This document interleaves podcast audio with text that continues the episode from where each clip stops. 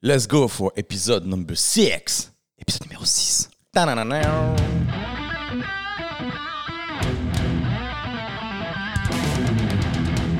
Bonjour tout le monde et bienvenue dans ce nouvel épisode du podcast dont tu es le héros, le podcast où je discute avec des inconnus et qui me permet de prétexte pour raconter ma vie.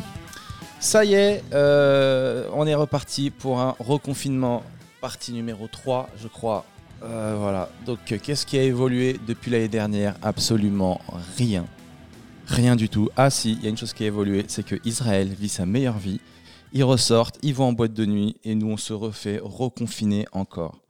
D'un côté, il y a les gens qui voulaient pas se faire vacciner et ceux qui veulent se faire vacciner ne peuvent pas car il n'y a pas de vaccin. C'est trop bien. Mais à part ça, nous on s'éclate, on fait des podcasts même si on ne peut pas jouer. C'est tout ce qui nous reste. Euh, merci à vous pour tous vos retours pour l'épisode précédent. Vous avez beaucoup apprécié euh. Donc pour rappel, le héros euh, du dernier épisode était d'une sérénité absolue. Il était vraiment, il avait une voix, euh, pour ceux qui l'ont pas écouté, apaisante, Ian. Tu vois. Il te disait des dingueries, mais ça passait. Et tu sais, Seb, moi j'ai été adopté. Et j'ai décidé d'adopter à mon tour pour rendre à l'univers l'amour qu'il m'a donné. Et tu étais là, waouh, la sérénité du gars. Yann, adopte-moi. C'est bien, ça le fait.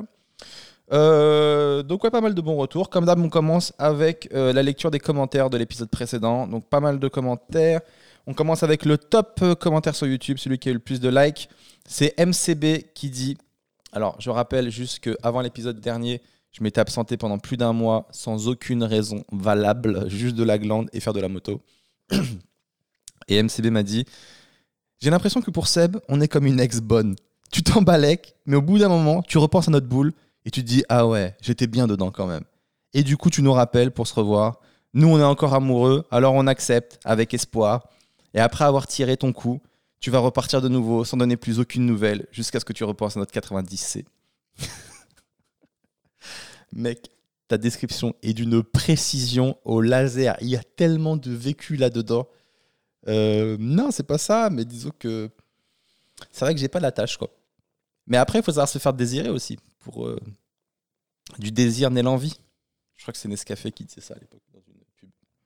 Ensuite, on a Agazato qui dit Partagez entre super content de la vidéo et super vénère que tu nous aies abandonné aussi longtemps. J'ai l'impression d'être ta meuf MDR. Putain, mais vous êtes trop mignon, mais vous abusez, sérieux. J'ai pas fait de podcast pendant un mois. Tu nous as abandonné, Seb. T'es tes enfants. En tout cas, ça me touche, promis, et je vais essayer d'être euh, beaucoup plus régulier euh, jusqu'à ce soir. Profitez bien de ce podcast. Ensuite, on a Reda qui dit bienveillance de ouf, Yon, il est trop sympa. Ouais, plein de bons messages sur Yon. On a Franck qui dit mignon Seb qui pensait que ces gens mettaient des armes mortelles et s'aperçoit que la ceinture jaune est le tout premier grade que tu peux atteindre. Elle est belle l'arme fatale.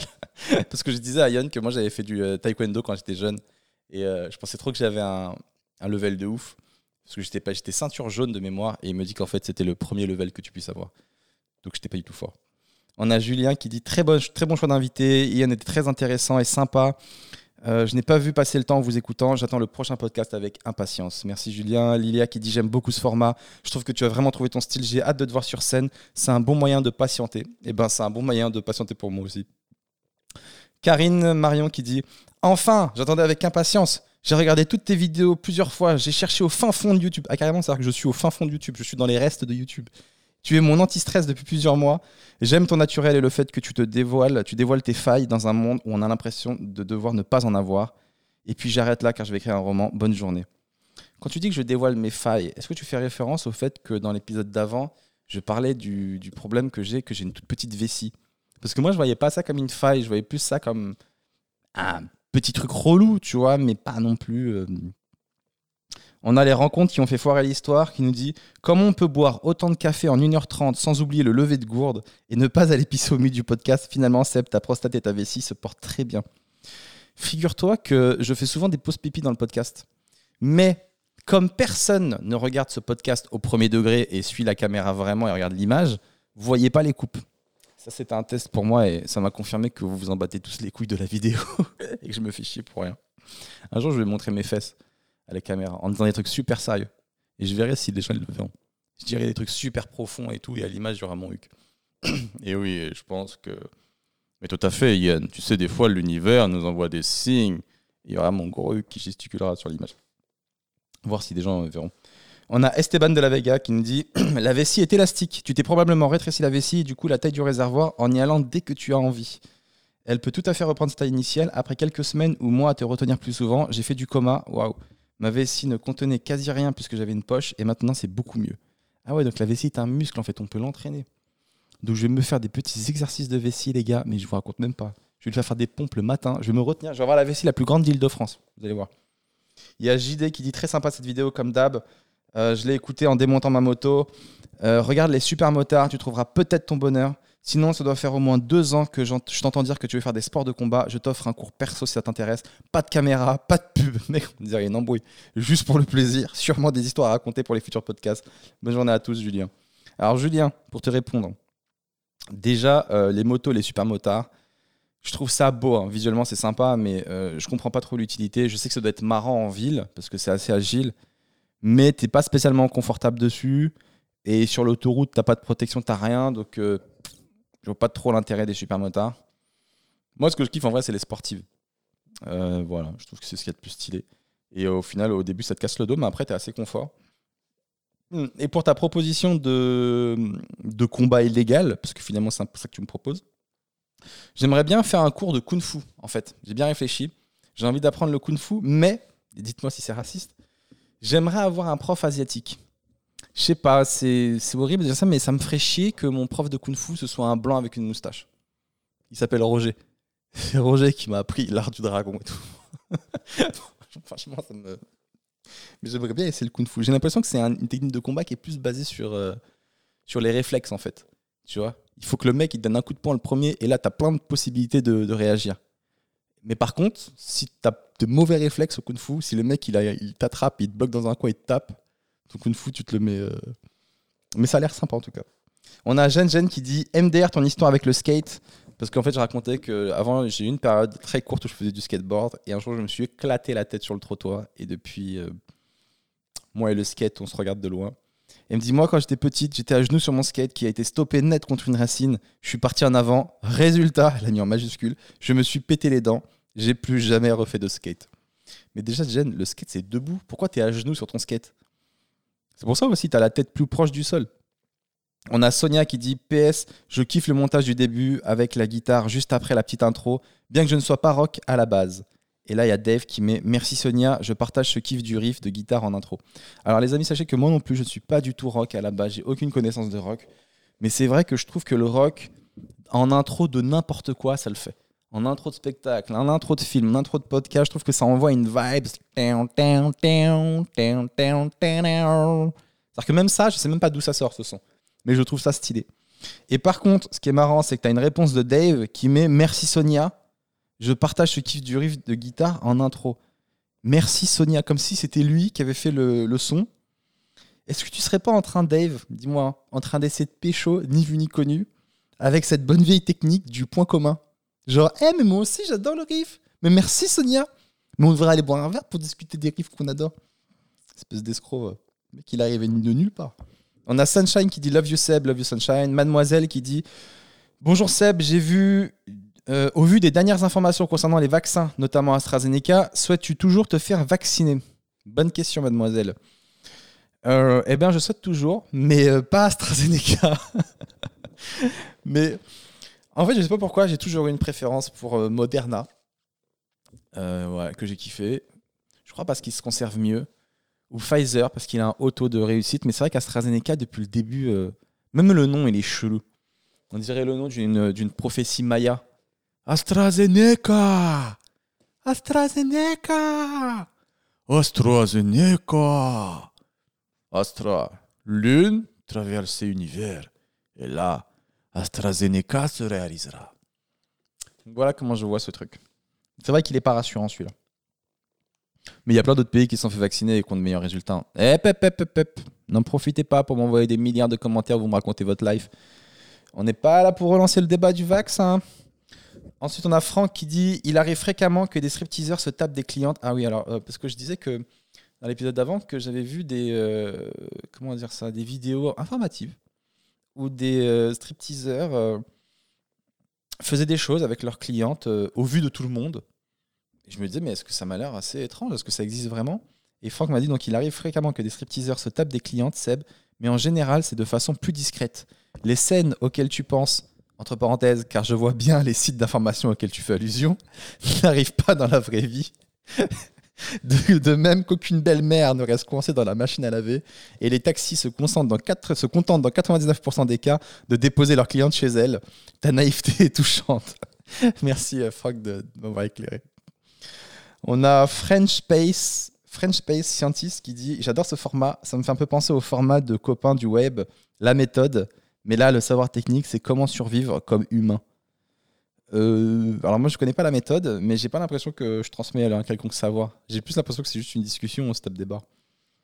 On a Jonathan qui dit Je voulais juste rebondir sur Eddie Murphy qui était une star à 23 ans, j'ai dépassé l'âge et tout. Parce que je disais qu'avant je me comparais beaucoup à, d'autres stars pour voir où j'en étais, que Eddie Murphy était déjà connu à 23 ans. Donc moi à 23 ans je me disais Putain, je suis grave à la bourre. Et il dit Perso, je pense qu'il n'y a pas d'âge pour percer. Un exemple qui arrive toujours à me faire rêver, euh, Louis de Funès qui a commencé à, Louis de Funès qui a commencé à être euh, tête d'affiche à l'âge de 50 ans. Bon, ça marche pas vraiment pour le sport, mais vous avez compris quoi. Alors Louis de Funès, c'est vrai que c'est l'exemple qu'on donne toujours quand on, euh, quand on met du temps à réussir. Et je me demande si lui, l'univers l'a pas fait réussir pour donner de l'espoir aux autres gens qui réussissent pas. Ils se sont dit, on va donner un exemple d'un gars qui réussit super tard, comme ça tous les autres tocards ils arrêteront de nous casser les couilles dans leur prière. Ensuite, on a quoi? On a Arnaud qui dit Le détail relou du moment. Très clairement, les dizaines d'invitations par message de groupes chelous sur Instagram, c'est tellement insupportable. Sinon, encore merci pour ce podcast. Euh, j'adore ce format. Continue. Et il y a qui met Coucou, tu peux faire paramètres, confidentialité, message et nos invitations de groupe. Voilà. Alors là, les gars, vous avez mis le doigt sur un vrai truc qui me casse les couilles. C'est vrai que ça fait plusieurs semaines, et peut-être vous aussi chez vous, vous avez vu ça sur Instagram où tu reçois des groupes de meufs, mais qui ont même pas l'air vrais, trop chelous, qui, font des groupes Instagram et effectivement qui te chauffent pour rien. Et, euh, merci Zouzou pour la réponse. Du coup, je l'ai fait hier. On peut aller dans confidentialité, paramètres, et euh, vous bloquez les messages de groupe, et comme ça, vous êtes plus emmerdé. Ensuite, on a Franco qui dit Seb, la terreur de Saint-Denis, la ceinture jaune de taekwondo, capable d'attaquer n'importe qui en se foutant à poil à tout moment. Parce que je disais qu'en gros, si tu affrontes un mec qui fait du judo, comme le judo, c'est beaucoup de prises de vêtements, si tu te mets tout nu, il peut pas t'attraper. Mais en fait, on m'a dit que si. Et on a Synapson qui dit euh, Bon, on peut pas dire que la régularité, c'est le fort de Seb. Sache que je travaille dessus. Euh, j'ai pas le choix. Ensuite, les amis, bon là, j'ai lu pas mal de commentaires. On va finir comme d'hab avec le hater du jour. Alors, euh, j'en ai deux. Je sais pas lequel choisir ou si je fais les deux. Bon, on va se faire les deux. Il y a Christophe qui dit Je t'adore. Mais pour moi, je sais pourquoi tu perces pas. Alors déjà, ça, c'est le genre de phrase qui me... C'est-à-dire que le gars, il a la réponse. Il a une réponse à une question que je ne lui ai même pas posée. Donc déjà, rien que ça, ça me rend ouf. Tu n'es absolument pas régulier dans tes productions. Tu ne fais pas les sacrifices et tu n'as pas la rigueur nécessaire afin d'avoir la régularité, ce qui te ferait percer de façon certaine, car tu as des idées de malade qui sont follement bien. Alors Christophe, tu dire à part que oui, je n'ai pas la régularité, et que oui, tu as raison, je ne fais pas les sacrifices. Ne peux rien dire d'autre que oui. Après, je pense que dans la vie, j'ai l'impression qu'on se bat pour avoir un certain, confort de vie. Et j'ai l'impression que quand on l'a atteint, euh, on se bat un petit peu pour le conserver. Mais euh, on se bat plus comme, euh, comme au début, c'est vrai. moi là, franchement, en vrai, je suis bien. Je suis plutôt bien. Et c'est vrai que ça me dérange pas de quitter les podcasts pendant un mois et faire juste de la moto. C'est une forme de liberté que je trouve mortelle. Et, quand, je reviens, du coup, je suis encore plus frais et j'ai encore plus envie de, discuter avec les gens. Et au contraire, j'ai l'impression d'avoir plus la niaque. Mais c'est vrai que la régularité, c'est une des clés du succès euh, que j'ai pas. Voilà. je suis devant la porte et j'ai un petit trousseau et il n'y a pas celle-là. Et on a un deuxième euh, du jour, c'est Wassila. Vassila, je sais pas comment on le dit du coup qui te dit Seb, je suis ta fan de la première heure. J'ai regardé tes sketchs et tes vlogs des centaines de fois. J'ai écouté tous tes podcasts des dizaines de fois, entre parenthèses, chaque épisode, elle précise. Bref, tu l'as compris, je t'adore. Mais je ne suis vraiment pas fan de ce nouveau format. Je suis sûr que ces personnes que tu invites ont des vies géniales, mais ça ne m'intéresse vraiment pas. Dans quatre comiques dans le vent, tu invites des personnalités hyper drôles et conçues pour la plupart, donc leur vie nous intéresse. Et je trouve que tes invités sont toujours d'accord avec toi Il n'y a aucun débat, du coup cela devient ennuyeux. Il faudrait prendre des invités qui osent te rentrer dedans et n'ont pas peur de te contredire. Voilà, c'est juste mon avis, mais tu restes le meilleur humoriste, entre parenthèses, avec Roman Frassinet, Haroun et Guillermo Guise. La liste est trop longue. Nana, et nana, et nana, et nana, et nana. Et vous êtes vraiment bien.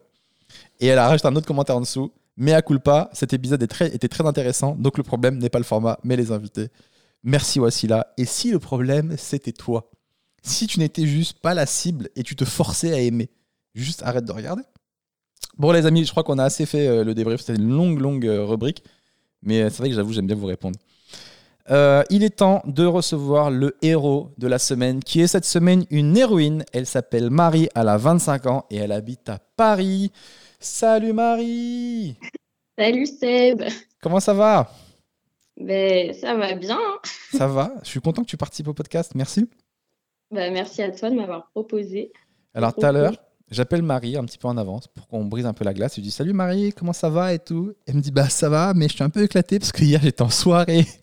Et bon confinement Marie Comment ça Bah en soirée? mais bah, tu sais, on ne s'empêche pas de vivre. Quoi. À un moment donné, euh, le confinement, les couvre-feux, c'est pour nous dissuader.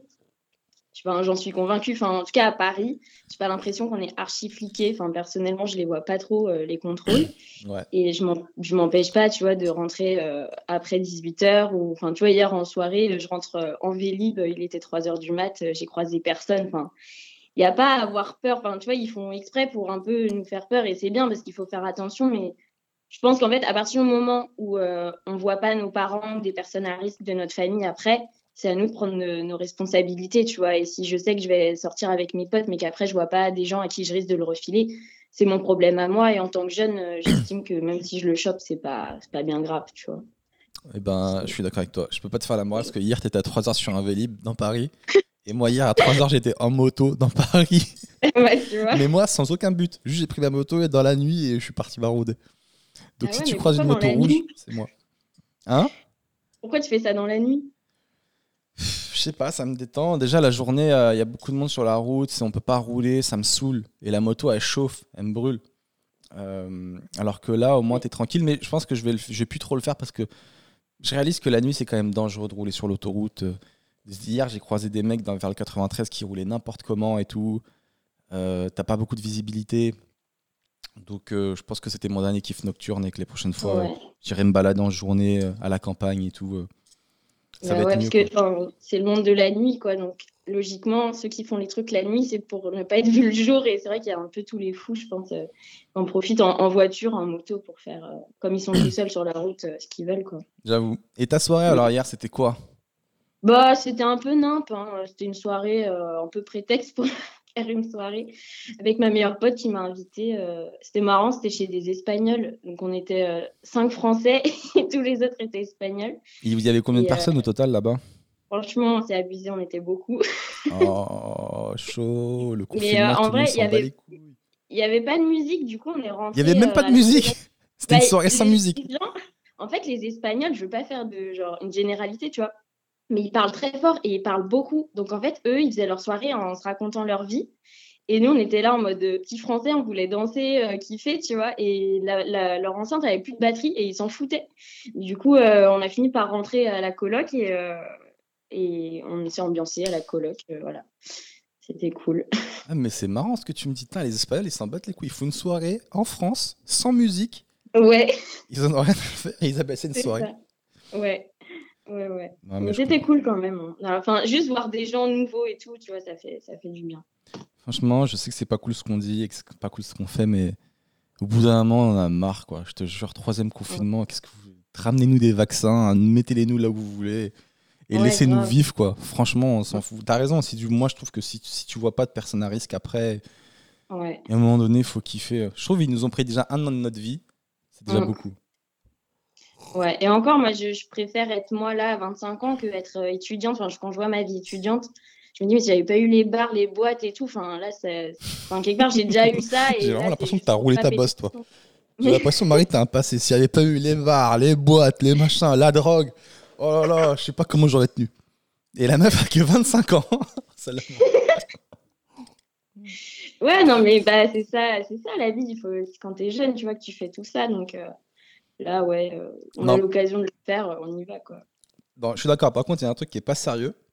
Mmh. Euh, c'est que, donc là, tu, tu te dis, bon, je suis pas à risque et tout. Mais d'un autre côté, ton métier, c'est tes professeurs, tes professeurs des écoles. Ça veut dire qu'après, tu vas côtoyer des enfants. ouais, mais on a, on a les masques et eux aussi. D'accord. Mais euh, après, moi, je te dis clairement, euh, je suis un peu énervée contre ce gouvernement. Tu vois, quand dans une classe, il y a euh, des cas positifs d'enfants, nous, les enseignants, on n'est pas considérés comme cas contact parce qu'on porte le masque. Alors qu'on est en face de 30 gamins qui nous mordent dessus toute la journée, qui portent leur masque une fois sur deux. Donc, tu vois, on a un peu aussi une sensation de foutage de gueule, tu vois, et quand nous, les enseignants, on est vraiment face bah, au risque, et tu vois, à des gens qui sont, qui sont enfin, soit cas contact, soit positifs. On ne considère pas, nous, euh, comme cas contact, et ils ne veulent pas fermer les écoles, et on doit y retourner coûte que coûte. Donc, euh, c'est bon, je ne vais pas me priver, tu vois, de faire mes soirées, pour que, parce qu'au taf, soi-disant. Euh, Mais je ne comprends pas que vous ne soyez pas prioritaire sur la vaccination. Je pense bah, que vous, vous devez arriver juste après, à mon avis, non? Ouais, après, on attend, quoi. Je pense que priorité, c'est les personnes âgées et après, je et, et les médecins âgés. Et après, je pense que ce sera les aides-soignants et les enseignants, tous ceux qui sont, euh, j'allais dire, avec du public, tous ceux qui sont avec, euh, avec des gens. quoi. Mais donc, en général, le professeur, il, porte des masques pour se protéger de, des enfants qui sont peut-être contaminants. Mais toi, tu es la seule qui porte un masque pour ne pas contaminer tes élèves. Parce que tu as fait des soirées, quoi. On peut voir ça comme ça, ouais. Et t'es prof de quelle classe?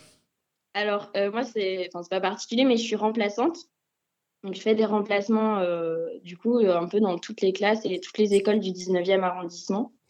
Et, et c'est mon poste, en fait. je suis titulaire de ce poste parce qu'on est fonctionnaire, donc on est prof à vie. On est coincé dans la fonction publique. C'est pas coincé, un fonctionnaire, c'est bien, c'est un avantage. Hein. Ah, mais c'est un avantage. Tu te feras jamais virer. Avec la crise, on a bien vu que c'était un luxe quoi, d'être payé même quand tout s'arrête et de pas perdre son taf. Enfin, ça, c'est vraiment. Euh, je touche du bois, quoi, parce que c'est une chance euh, inouïe, je pense, qu'on a. Mais, euh, et c'est quoi la classe que tu as là, du coup? Bah Là, en ce moment, j'ai des moyennes sections. Je suis en maternelle. Maternelle, d'accord. Ouais, je suis avec des petits. ils font rire. ils font des dingueries, les petits? Ouais, ils font des dingueries un peu tout le temps, mais c'est marrant, ils sont tellement naïfs, ils se rendent pas compte et tout, mais c'est mignon. Genre quoi? Mais c'est sportif aussi. Hein mais je sais pas, genre, ils font. Tu sais, entre eux, ils savent pas se parler parce qu'il leur manque un peu de vocabulaire. Du coup, ils... tout de suite, ils tapent, euh, ils crient. Enfin, c'est tu dois ah gérer les, petits conflits. Euh, mais ça va, ça reste gérable encore. Euh, quand j'ai les petits, je sais que je m'en sors. Après, avec les plus grands, ça peut être un peu plus chaud. Est-ce qu'il y en a que tu signales des fois? Moi, j'ai une tante qui est à la Réunion qui est professeure et elle me dit quand il y a des élèves un peu à problème ou que tu vois qui sont peut-être pas bien dans leur environnement familial, tu dois les signaler l'administration, ouais. tout comme ça. Tu l'as déjà fait? Ouais, moi j'ai déjà fait. Euh, c'était une petite qui se lavait pas. Et euh, ça ah arrive euh, plus qu'on le croit. Ouais, en fait, tu vois, on, on, doit, on se doit de dire aux parents qu'il faut coucher les enfants bah, à 20 heures, qu'il faut se laver une fois par jour, qu'il faut changer les sous-vêtements tous les jours. Enfin, tu vois, on en revient à des choses basiques.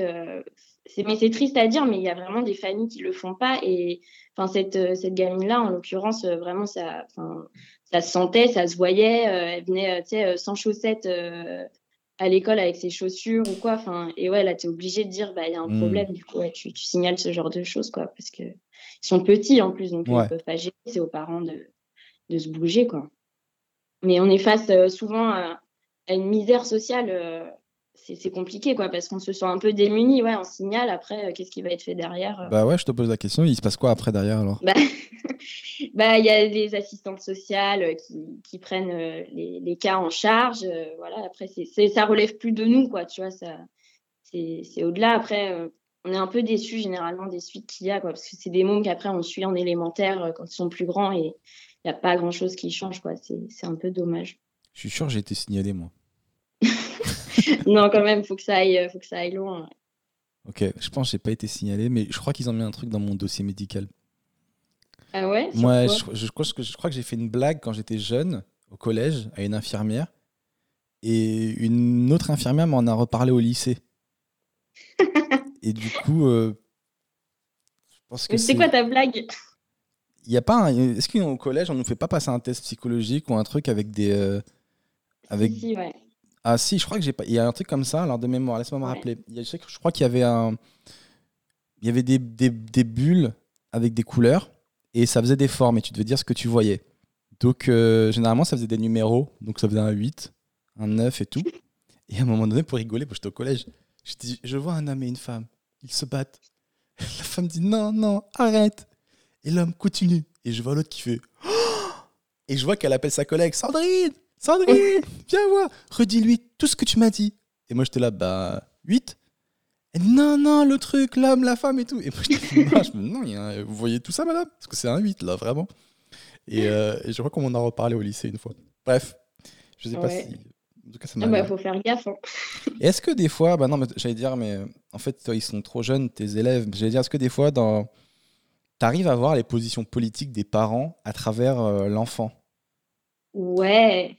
Bah, selon un peu les quartiers et tout. En fait, déjà, t'as les parents, genre, casse-couilles. Ça, t'en as, t'en as pas beaucoup, en fait, par classe, mais tu vas en avoir un, deux, trois, et ils peuvent te ruiner ton année parce qu'en fait, ils vont te mettre des mots tous les deux jours, ils veulent te rencontrer euh, tous les mois, et souvent, euh, ceux-là, bah, c'est les relous. euh, je sais pas si on peut faire euh, un raccourci comme Dis ça, ce que tu veux, c'est anonyme, on s'en fout. mais un peu, ouais, clairement, un peu réac, de droite. Tu sais, en fait, c'est des gens qui te disent comment faire ton métier. Et ça, c'est insupportable. Je sais pas, sous prétexte que les gens, ils sont allés à l'école dans leur vie, ils, enfin, ils savent comment on fait, sauf que non, tu vois, on a bac plus 5, on a passé un concours, c'est quand même archi spécifique ce qu'on fait. Et on n'a pas de, de leçons à avoir euh, de gens qui n'y connaissent rien. Enfin, je sais pas, quand tu vas voir ton médecin, tu lui dis pas, bah là, vous me donnez euh, du doliprane. Enfin, tu vois, c'est un Ouais, peu ouais, pareil. Et nous, on fait un boulot où beaucoup de parents se croient permis de, de nous dire comment on doit faire. Et Ah, c'est un peu, euh, un peu relou, quoi, parce qu'on on sait comment on doit faire. Et ils te disent co- comment tu dois faire. C'est que moi, je pense que. Bah, je pensais que les parents, ils allaient voir le- les profs pour, les, euh, pour leur dire euh, prenez soin de mon enfant, euh, veillez à ce qu'il se fasse pas taper dessus. Tu vois, des trucs comme ça. Mais toi, ils te disent comment faire, mais à quel niveau, par exemple Genre l'enseignement? Non, alors ouais, ça, ça peut être sur ta manière, ta pédagogie. Tu vois, dès que tu sors un peu des clous et de la méthode un peu traditionnelle, il y en a, ils vont pas se gêner pour te dire, ouais, mais ça, enfin, vous comprenez, euh, ça fait euh, des années qu'ils apprennent comme ça. euh, vous, vous arrivez avec, enfin, tu vois, genre quand on, j'ai l'impression que ma génération, on est un peu moins sur les manuels qu'on nous donne et qui peuvent être très bien, qui peuvent être des supports super. Mais on aime bien aussi monter nos propres projets, enfin construire en fait ce qu'on qu'on va faire avec les élèves. Et en fait, dès que les gens ils sont perdus, qu'ils se qu'ils n'arrivent pas à se repérer par rapport à ce qu'on donne, bah là ils ils ont plus de repères eux-mêmes et ils te disent ouais mais quand même euh, tu vois la méthode traditionnelle euh, ce serait quand même mieux et tout. Enfin, c'est un peu relou quoi parce que toi tu sais que ce que tu fais ça ça porte ses fruits. Mais je sais pas, parce que c'est leur enfant, tu vois. Enfin, Oui, un- bah oui. Je pense que notre société est assez individualiste et euh, ils veulent le, le- le meilleur pour leur enfant. Tout le monde veut le soit meilleur pour son meilleur. enfant. Ouais, ouais, mais bon, c'est pas. Et puis, Ne vous puis pas, quoi. ça reste quand même un problème positif parce que c'est-à-dire que tu as affaire à des parents qui suivent l'enseignement de leurs enfants. Il y a quand même des parents euh, qui suivent rien du tout, quoi, qui s'en foutent. Ouais, ouais, grave. Mais parfois, c'est trop. euh, il y en a, ils demandent à ce qu'il y ait les cahiers euh, toutes les semaines, à la fin de les semaines, dans, le, dans les cartables. Et c'est les mêmes parents qui font pas, qui signent pas les cahiers pour montrer qu'ils ont bien vu. Donc, en fait, ils te font un peu chier euh, Hmm. pour rien parce qu'au final, ils s'en foutent un peu quand même, tu vois. C'est le plaisir de venir te voir Ouais. et te dire comment tu devrais faire euh, beaucoup. Mais eux-mêmes ne font pas leur part, quoi. Voilà. Mais Là- pas tous, hein. C'est rare quand même. Mais... Assez pour le souligner. Et comment tu as eu envie de, de faire ce métier, toi? Euh, moi, mes parents, ils sont, ils sont profs. Ma mère, elle est prof de sport et mon père, il était instit aussi. Ouais. Et euh, donc, j'ai un peu toujours baigné dedans. J'ai passé mon BAFA à 16 ans pour faire de l'animation. Et euh, du coup, j'étais, j'ai bossé assez vite avec les enfants. Je me suis aperçue que ça me plaisait bien. Et après, bah, c'est un peu la facilité, quoi. C'est un peu ton milieu familial et social. Et tu dis, si je vais là-dedans, je sais qu'a priori, je vais pas me planter. Et euh, voilà, j'ai fait la fac pour, pour être prof des écoles. Et, et je suis, franchement, je suis contente, je regrette pas. Bah, cool, c'est l'essentiel. De toute façon, c'est un métier qui est. euh, je trouve qu'il doit être assez enrichissant de travailler avec les enfants, mais peut-être des fois un peu ingrat de par les conditions de travail, j'imagine. Ouais, enfin, ça va, je trouve encore. euh, Il y a que- toujours à revoir, tu vois, on voudrait moins d'élèves dans les classes, Ouais. plus de moyens, mais bon, globalement, on a de quoi faire les choses bien quand même. Ok. Et tu trouves que le niveau, il a. Bah non, mais toi, tu es, avec les jeunes, parce qu'il y a plein de. Il y a plein de gens qui disent que le niveau de l'enseignement et le niveau des élèves euh, diminue en France euh, d'année en année. Ouais, bah ça, en fait, on le dit à chaque génération, ça doit faire 200 ans qu'on le dit. Et en fait, il faut prendre en considération que déjà, euh, avant, il n'y avait pas le même public à l'école. Ça fait, à l'échelle de l'humanité, ça fait très peu de temps que tout le monde va à l'école et a accès à, la même école, tu vois. Et euh, ça fait depuis 1975, euh, par exemple, que le collège, euh, ça s'appelait le collège unique, où tout le monde allait en sixième, quoi qu'il arrive. Avant, il y avait un, concours d'entrée pour aller au collège. Et en fait, on s'est retrouvé avec ce qu'on appelle la démocratisation de l'école, c'est-à-dire que tout d'un coup, toute la mmh. population se retrouve à l'école parce que bah, c'est ça, on, veut éduquer tout le monde. Voilà. Et, et du coup, bah, il a fallu s'adapter à cette, cette nouvelle génération qui, qui arrivent euh, à l'école qu'on n'avait pas avant. Et, euh, et, je pense, voilà. Mais je pense que clairement, c'est faux de dire que le niveau baisse. C'est juste que. Parce que tous, les, ans, tous les ans, ils nous sortent des, euh, des remarques fortes du genre voilà, on a fait des études et on se rend compte que les terminales de 2020 ont le niveau des CM2 de 92. Tu vois Ouais, mais non. Franchement, c'est. Moi, j'ai fait, euh, j'ai fait de la socio euh, d'éducation, tu vois, dans mes études, et cette question-là, on l'a abordée, et clairement, c'est un peu un mythe. Et, clairement, euh, c'est faux, parce que aussi, on fait beaucoup plus de choses qu'avant. Enfin, maintenant, tu verrais tout ce qu'on doit enseigner. On doit faire l'informatique, on doit faire les langues étrangères, le sport, les arts. C'est un truc de ouf, tout ce qu'on doit faire. Donc, on ne peut pas être excellent partout en nous rajoutant toujours des choses à leur enseigner. Donc, ils sont aussi plus polyvalents, et je pense que c'est à prendre en compte aussi, ça, tu vois. Ok qu'avant, il n'y avait pas tout ça. Bon, trop bien. Là, tu m'as dit que tu habites à Paris. Ouais. Et euh, tu m'as dit le jour où j'ai eu mon appart, j'ai eu toutes les vibes de la Terre avec moi sur ce coup. Ouais, c'est vrai. C'est-à-dire euh, En gros, euh, je vivais chez mon père depuis, depuis mes 18 ans à Paris. Et quand j'ai eu mon concours et tout, bah, comme tout le monde, tu as envie bah, de te barrer, quoi, d'habiter chez toi mais euh, à Paris, donc c'est très compliqué avec ton salaire de prof euh, débutante. Donc euh, tu cherches un peu des colocs, machin. Puis moi, je voulais vraiment, dans l'absolu, avoir mon chez moi. Mais du coup, on m'avait dit, ouais, fais ta demande de logement social, même si c'est dans 10 ans, quand on t'appellera, tu seras contente. Donc j'avais fait la démarche. En plus, moi, j'adore les trucs administratifs. Je kiffe trop faire des trucs comme ça. Donc je fais tous les papiers, tout bien. Et en fait, tous les ans, il faut que tu remettes à jour ton dossier. Donc ça faisait deux ans que j'étais dans, les, dans, dans la liste, tu vois. Ouais. Et un jour, ça évidemment, sur Internet, ça marche pas, donc je vais en mairie. C'est là que tu te dis quand même c'est bien euh, d'avoir encore euh, affaire à des gens en vrai dont c'est le métier et qui savent, euh, qui savent ce qu'ils ce te racontent. Et la nana me dit ah, mais vous êtes enseignante, vous savez qu'il y a une, en gros une filière parallèle où ça va beaucoup plus vite pour avoir les logements sociaux. En gros, tous les fonctionnaires ont euh, une banque de logements qui leur sont réservés. Et c'est le, les ministères qui payent une partie de ton logement. C'est pour ça que tu payes euh, moins cher. Et du coup, j'ai fait, ah, mais trop cool et tout. Ouais, ça va. Ah ouais. Et ça, c'est des, des, acquis sociaux qui se sont gagnés avec le temps. Hein. On fait grève tout le temps, mais on obtient des choses. Hein. À force aussi, on crache dessus. Mais, mais bon, du coup, je, fais les, je fais les démarches. Et en fait, en effet, ça allait super vite. Donc, je me connecte sur le truc. Et en fait, c'est trop bien. Tu as accès aux apparts, tu vois, c'est toi qui vois les apparts et tu postules. Et en plus, tu choisis. En plus, tu choisis, donc c'est grave mieux que, ah ouais. le, chemin normal, on va dire. Et en fait, mais sauf que c'est énorme, il y a genre, je sais pas, des milliers de demandes par appart, en fait. Donc tu dis, ouais, je demande, mais vas-y. Enfin, tu crois pas, quoi. Euh, voilà, tu crois pas, tu dis, ouais, on le fait parce que, voilà, quand même, ce serait cool. Et euh, je sais pas, en fait, il faut le refaire toutes les trois semaines parce qu'après, les apparts, ils partent, donc il faut en redemander. Mmh. Et je le fais, au début, j'étais au taquet, puis après, tu oublies parce qu'il faut, y, faut y penser, tu vois. Donc je l'ai fait pendant trois mois, après, j'ai zappé, j'avais demandé en des fait, apparts. Excuse-moi, mais euh, ton truc, ça me fait rappeler moi quand je joue au loto. Ouais. Je joue, euh, tu vois, et après, j'oublie. Après, je regarde, après, je rejoue pour voir si j'ai gagné ou pas. bah ouais, c'est un peu pareil. Et j'avais complètement zappé. Et un jour, mais je te dis, j'avais arrêté en décembre. Et en mai, il y a une nana qui m'appelle et qui me dit Oui, pour l'appartement, euh, vous avez la visite euh, vendredi. Et là, je fais quoi Mais quel appartement? Mais tu sais, j'avais rien compris. J'ai cru que c'était une blague, quoi. Je dis, mais quel appartement? Il me dit, oui, dans le 18e, à Marcadet. Euh, c'est bon, vous faites partie des trois éligibles à la visite et tout. Et là, je fais quoi? Mais c'est une dinguerie. Genre, je m'y attendais pas du tout. Et, et après, en fait, t'es trois sur la visite. Et c'était marrant parce que ma sœur, quand elle a su ça, elle m'a dit, ah, mais tranquille, t'es fonctionnaire, tu vas l'avoir. Je dis, non, mais Maë, t'as pas compris. On est tous fonctionnaires, en fait. T'attends une semaine avant de savoir et j'étais sûre, l'appart quand j'ai visité, que c'était moi qui allais l'avoir. Et en fait, c'est stressant parce que tu es avec les deux autres personnes, tu vois. Donc, euh, eux, ils sont chauds aussi pour, pour avoir l'appart. Et tu avec le bailleur, euh, le mec euh, qui gère l'appart. Et pendant une semaine, mes potes me disent Mais arrête de croire que c'est le tien. Genre, quand ils vont pas t'appeler, tu vas être déçu. Je fais Non, mais les gars, je sais pas comment vous dire, je sens qu'ils vont m'appeler moi, c'est sûr, c'est le mien. Je m'étais projetée dans le truc, les travaux, le papier peint. Ouais, de fou. Et le mec, il m'a rappelé une semaine après et il était pour moi. Et j'étais genre trop heureuse parce que je suis là où je veux, euh, dans le 18e, euh, et je paye, euh, je paye pas trop cher et c'est trop cool. Ouais, je suis à Paris, je suis à côté de là où je bosse, enfin, c'est juste trop bien. Je pouvais pas rêver mieux. Quoi. Trop bien, Marie. Je suis content pour toi.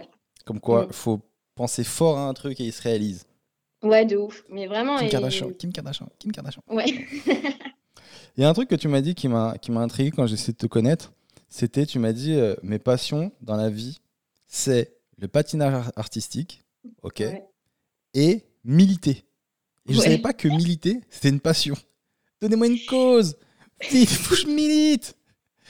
Ben ouais, mais c'est vrai. Euh, parce qu'en fait, je fais, je fais que ça de ma vie, donc je me dis ça doit être une passion parce que je passe ma vie à militer, tu vois, pour plusieurs choses. Donc euh, ouais, je pense qu'on peut considérer ça pour, euh, pour une passion, quoi. En tout cas, je, je suis déterminée et je le fais avec. c'est quoi ta passion dans, dans, militer? C'est le, le kiff de faire changer les choses, en fait, c'est ça? Ton kiff? Ouais. De faire évoluer? D'agir, d'être d'être actrice, tu vois, de ce que je revendique, parce que c'est bien de penser les choses, c'est la première phase, on va dire, déjà de structurer sa pensée, de savoir ce qu'on pense. Hmm. Et après, euh, selon ce qu'on veut, si on veut faire bouger les choses, bah faut y aller, quoi. Sinon, elles vont pas se changer toutes seules. Et, euh, et moi, c'est mon kiff, tu vois. J'aime bien être dans l'action, Enfin, je disais, je te disais, je fais partie des, des colleuses euh, et des colleureuses parce qu'il y a des hommes trans dans le groupe. Et euh, on colle sur les murs les, les, slogans que vous avez dû voir euh, un peu partout dans les rues. Tu fais partie des colleurs, des colleuses et des colleureuses? Parce qu'il y a des hommes trans? Voilà, en fait, c'est on, on est en mixité choisie. On en parle beaucoup en ce moment là parce que Blanquer il a fait un truc sur les réunions de, des syndicats étudiants qui font ça entre eux, tu vois. Euh, et euh, nous, en fait, il n'y a pas d'hommes cisgenres dans le groupe. C'est-à-dire, on ne veut pas être avec des mecs euh, dans notre groupe de collage parce qu'on estime que c'est notre cause à nous et on a besoin de se réapproprier l'espace public, y compris la rue, et de coller sans les mecs. Marie, tu donnes trop d'infos. On récapitule. Donc, parce que je crois que tu n'as pas dit, c'est une cause féministe. Ouais, oui, on est dans une cause féministe. Et donc, dans votre groupe, donc dans votre de, militants, vous collez des autocollants dans la rue euh, féministe, du coup. Ouais. ouais. Donc là, il y a beaucoup d'infos sur lesquelles je vais réagir. Et dans votre groupe, vous voulez pas de mecs parce que c'est votre cause et c'est à vous de vous euh, réapproprier la cause. C'est ça. Mais il y a des trans. Ouais, il y a des hommes trans parce qu'en fait, ça fait partie des minorités de genre. Ouais, ils font partie des minorités de genre qui sont euh, opprimées dans la société, comme les femmes, et comme les personnes racisées, comme les personnes grosses, comme euh, les travailleurs et travailleuses du sexe. Donc, euh, il y a tous ces gens-là qui collent avec nous, sauf les mecs cis. Donc, cisgenre, c'est quand tu es né, en gros, avec un zizi, et que tu es bien avec le genre d'homme auquel il est associé. Genre toi, par exemple, tu ne pourrais pas coller avec lui, tu vois. Ah, moi, je suis pas toujours, je suis pas toujours sûr de mon genre. Hein. Des fois, je... Eh, des fois, je me pose des questions. Le genre, c'est un spectre. De toute façon, c'est on est dans une société très binaire. Mais tout ça, ça demande de se déconstruire en fait par rapport à tout ce qu'on nous a appris depuis qu'on est petit. Et c'est un chemin long, donc il faut lire pas mal de choses, discuter avec des gens qui sont concernés. Et ça ne veut pas dire qu'on rejette les mecs de la lutte bah, féministe. Bah, mine de rien, c'est ce que vous faites. Hein, parce que vous interdisez à des mecs cisgenres de venir euh, militer avec vous. Donc vous les excluez. Et je trouve que c'est pas un bon message. Parce que sachant que ces gens-là sont sont de votre côté, entre parenthèses. Hein. Ils veulent vous aider. Hein. C'est pas des traîtres. Ils sont dans le groupe, ils veulent militer avec vous et vous leur dites non. Et tu sais à quoi ça me fait penser, Marie? Ça me fait penser à la polémique qu'il y a eu il y a quelques jours, euh, où il y a l'UNEF, le syndicat étudiant, et euh, la meuf de l'UNEF, elle s'est fait fumer, parce qu'en fait, euh, ils font des réunions contre le racisme, des, des, réunions de parole, où toutes les personnes victimes, victimes de racisme peuvent discuter, et elle interdit cette réunion aux Blancs. sous-entendant que les blancs ne subissent jamais de racisme. Et, du coup, c'est très discriminant. Alors, moi, je, trouve moyennement, et là, on va rentrer dans un débat, et je pense que les gens qui vont nous écouter vont pas être d'accord. Moi, je pense que le racisme anti-blanc, il existe, d'accord? Mais je pense mhm. qu'il est euh, largement minoritaire par rapport aux autres. Mais, pas, mais le fait qu'il soit minoritaire euh, bah, ne justifie pas le fait qu'on doive euh, l'ignorer, parce que je me dis, c'est très dur pour, pour n'importe quelle victime de n'importe quel racisme qu'on lui dise non, mais toi, ferme ta gueule parce qu'il y a plus grave. En gros, c'est ça le message. Et je trouve ça, je trouve ça dur. Et je me demande même pourquoi est-ce qu'on devrait comparer les racismes. Je veux dire, euh, tous les racismes sont mauvais. On n'a pas à les comparer, en fait. On n'a pas à faire d'échelle dans le racisme. Et, euh, et, je me dis, même s'ils font des réunions de parole euh, de victimes de racisme, bon, bah, il y aura, je sais pas, plein d'autres minorités qui sont victimes de beaucoup plus de racisme. Mais s'il y a un blanc qui vient, qui lui, le pauvre, il s'est fait victimiser parce qu'il est blanc et il veut, discuter, on lui dit non. T'imagines, la seule porte qui lui reste, on la lui ferme. Et je trouve ça sur le principe, pas très juste. Qu'est-ce que tu en penses? Bah, Ouais, je, comprends, mais en fait, quand tu quand es dans le milieu militant, tu comprends l'intérêt qu'est de se retrouver que entre personnes opprimées dans la société. C'est-à-dire, toi, tu, enfin, moi, je me verrais pas me ramener euh, dans, dans, ces réunions UNEF entre personnes racisées avec ma tête de blanche qui n'ait jamais subi de discrimination par rapport à ma couleur de peau.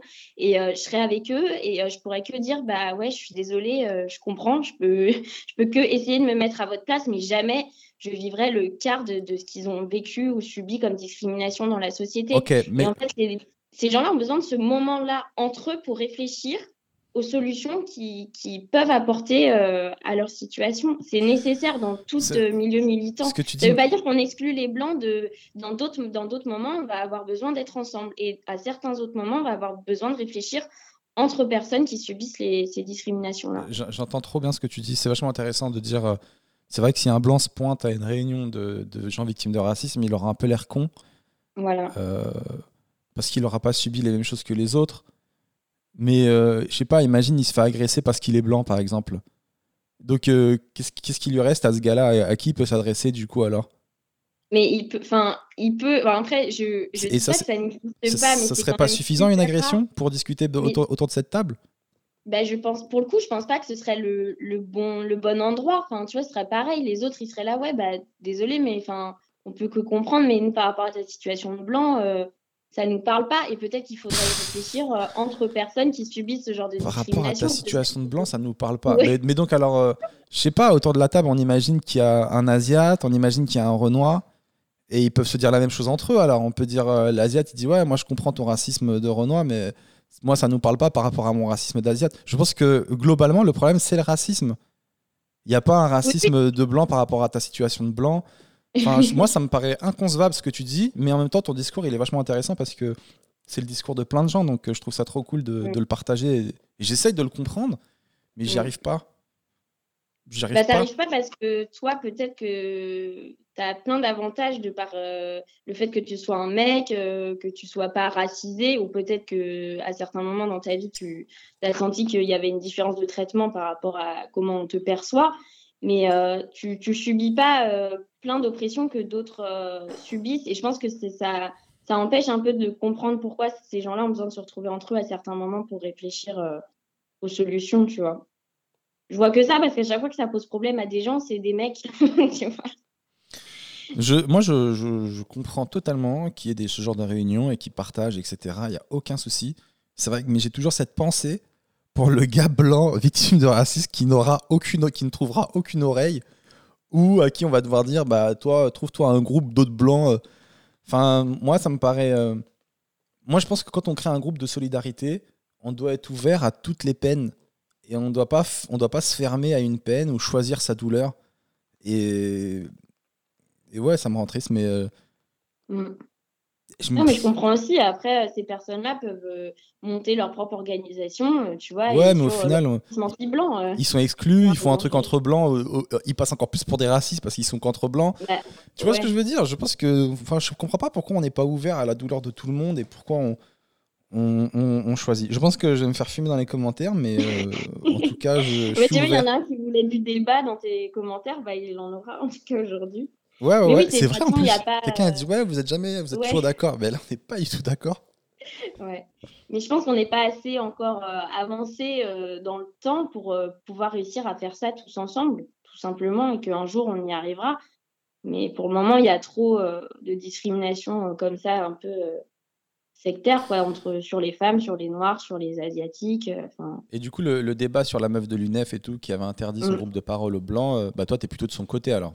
Ouais, grave, mais grave, je comprends complètement. Mais il y en a qui ont dit, moi je trouve à juste titre, que finalement c'est combattre le racisme par le racisme.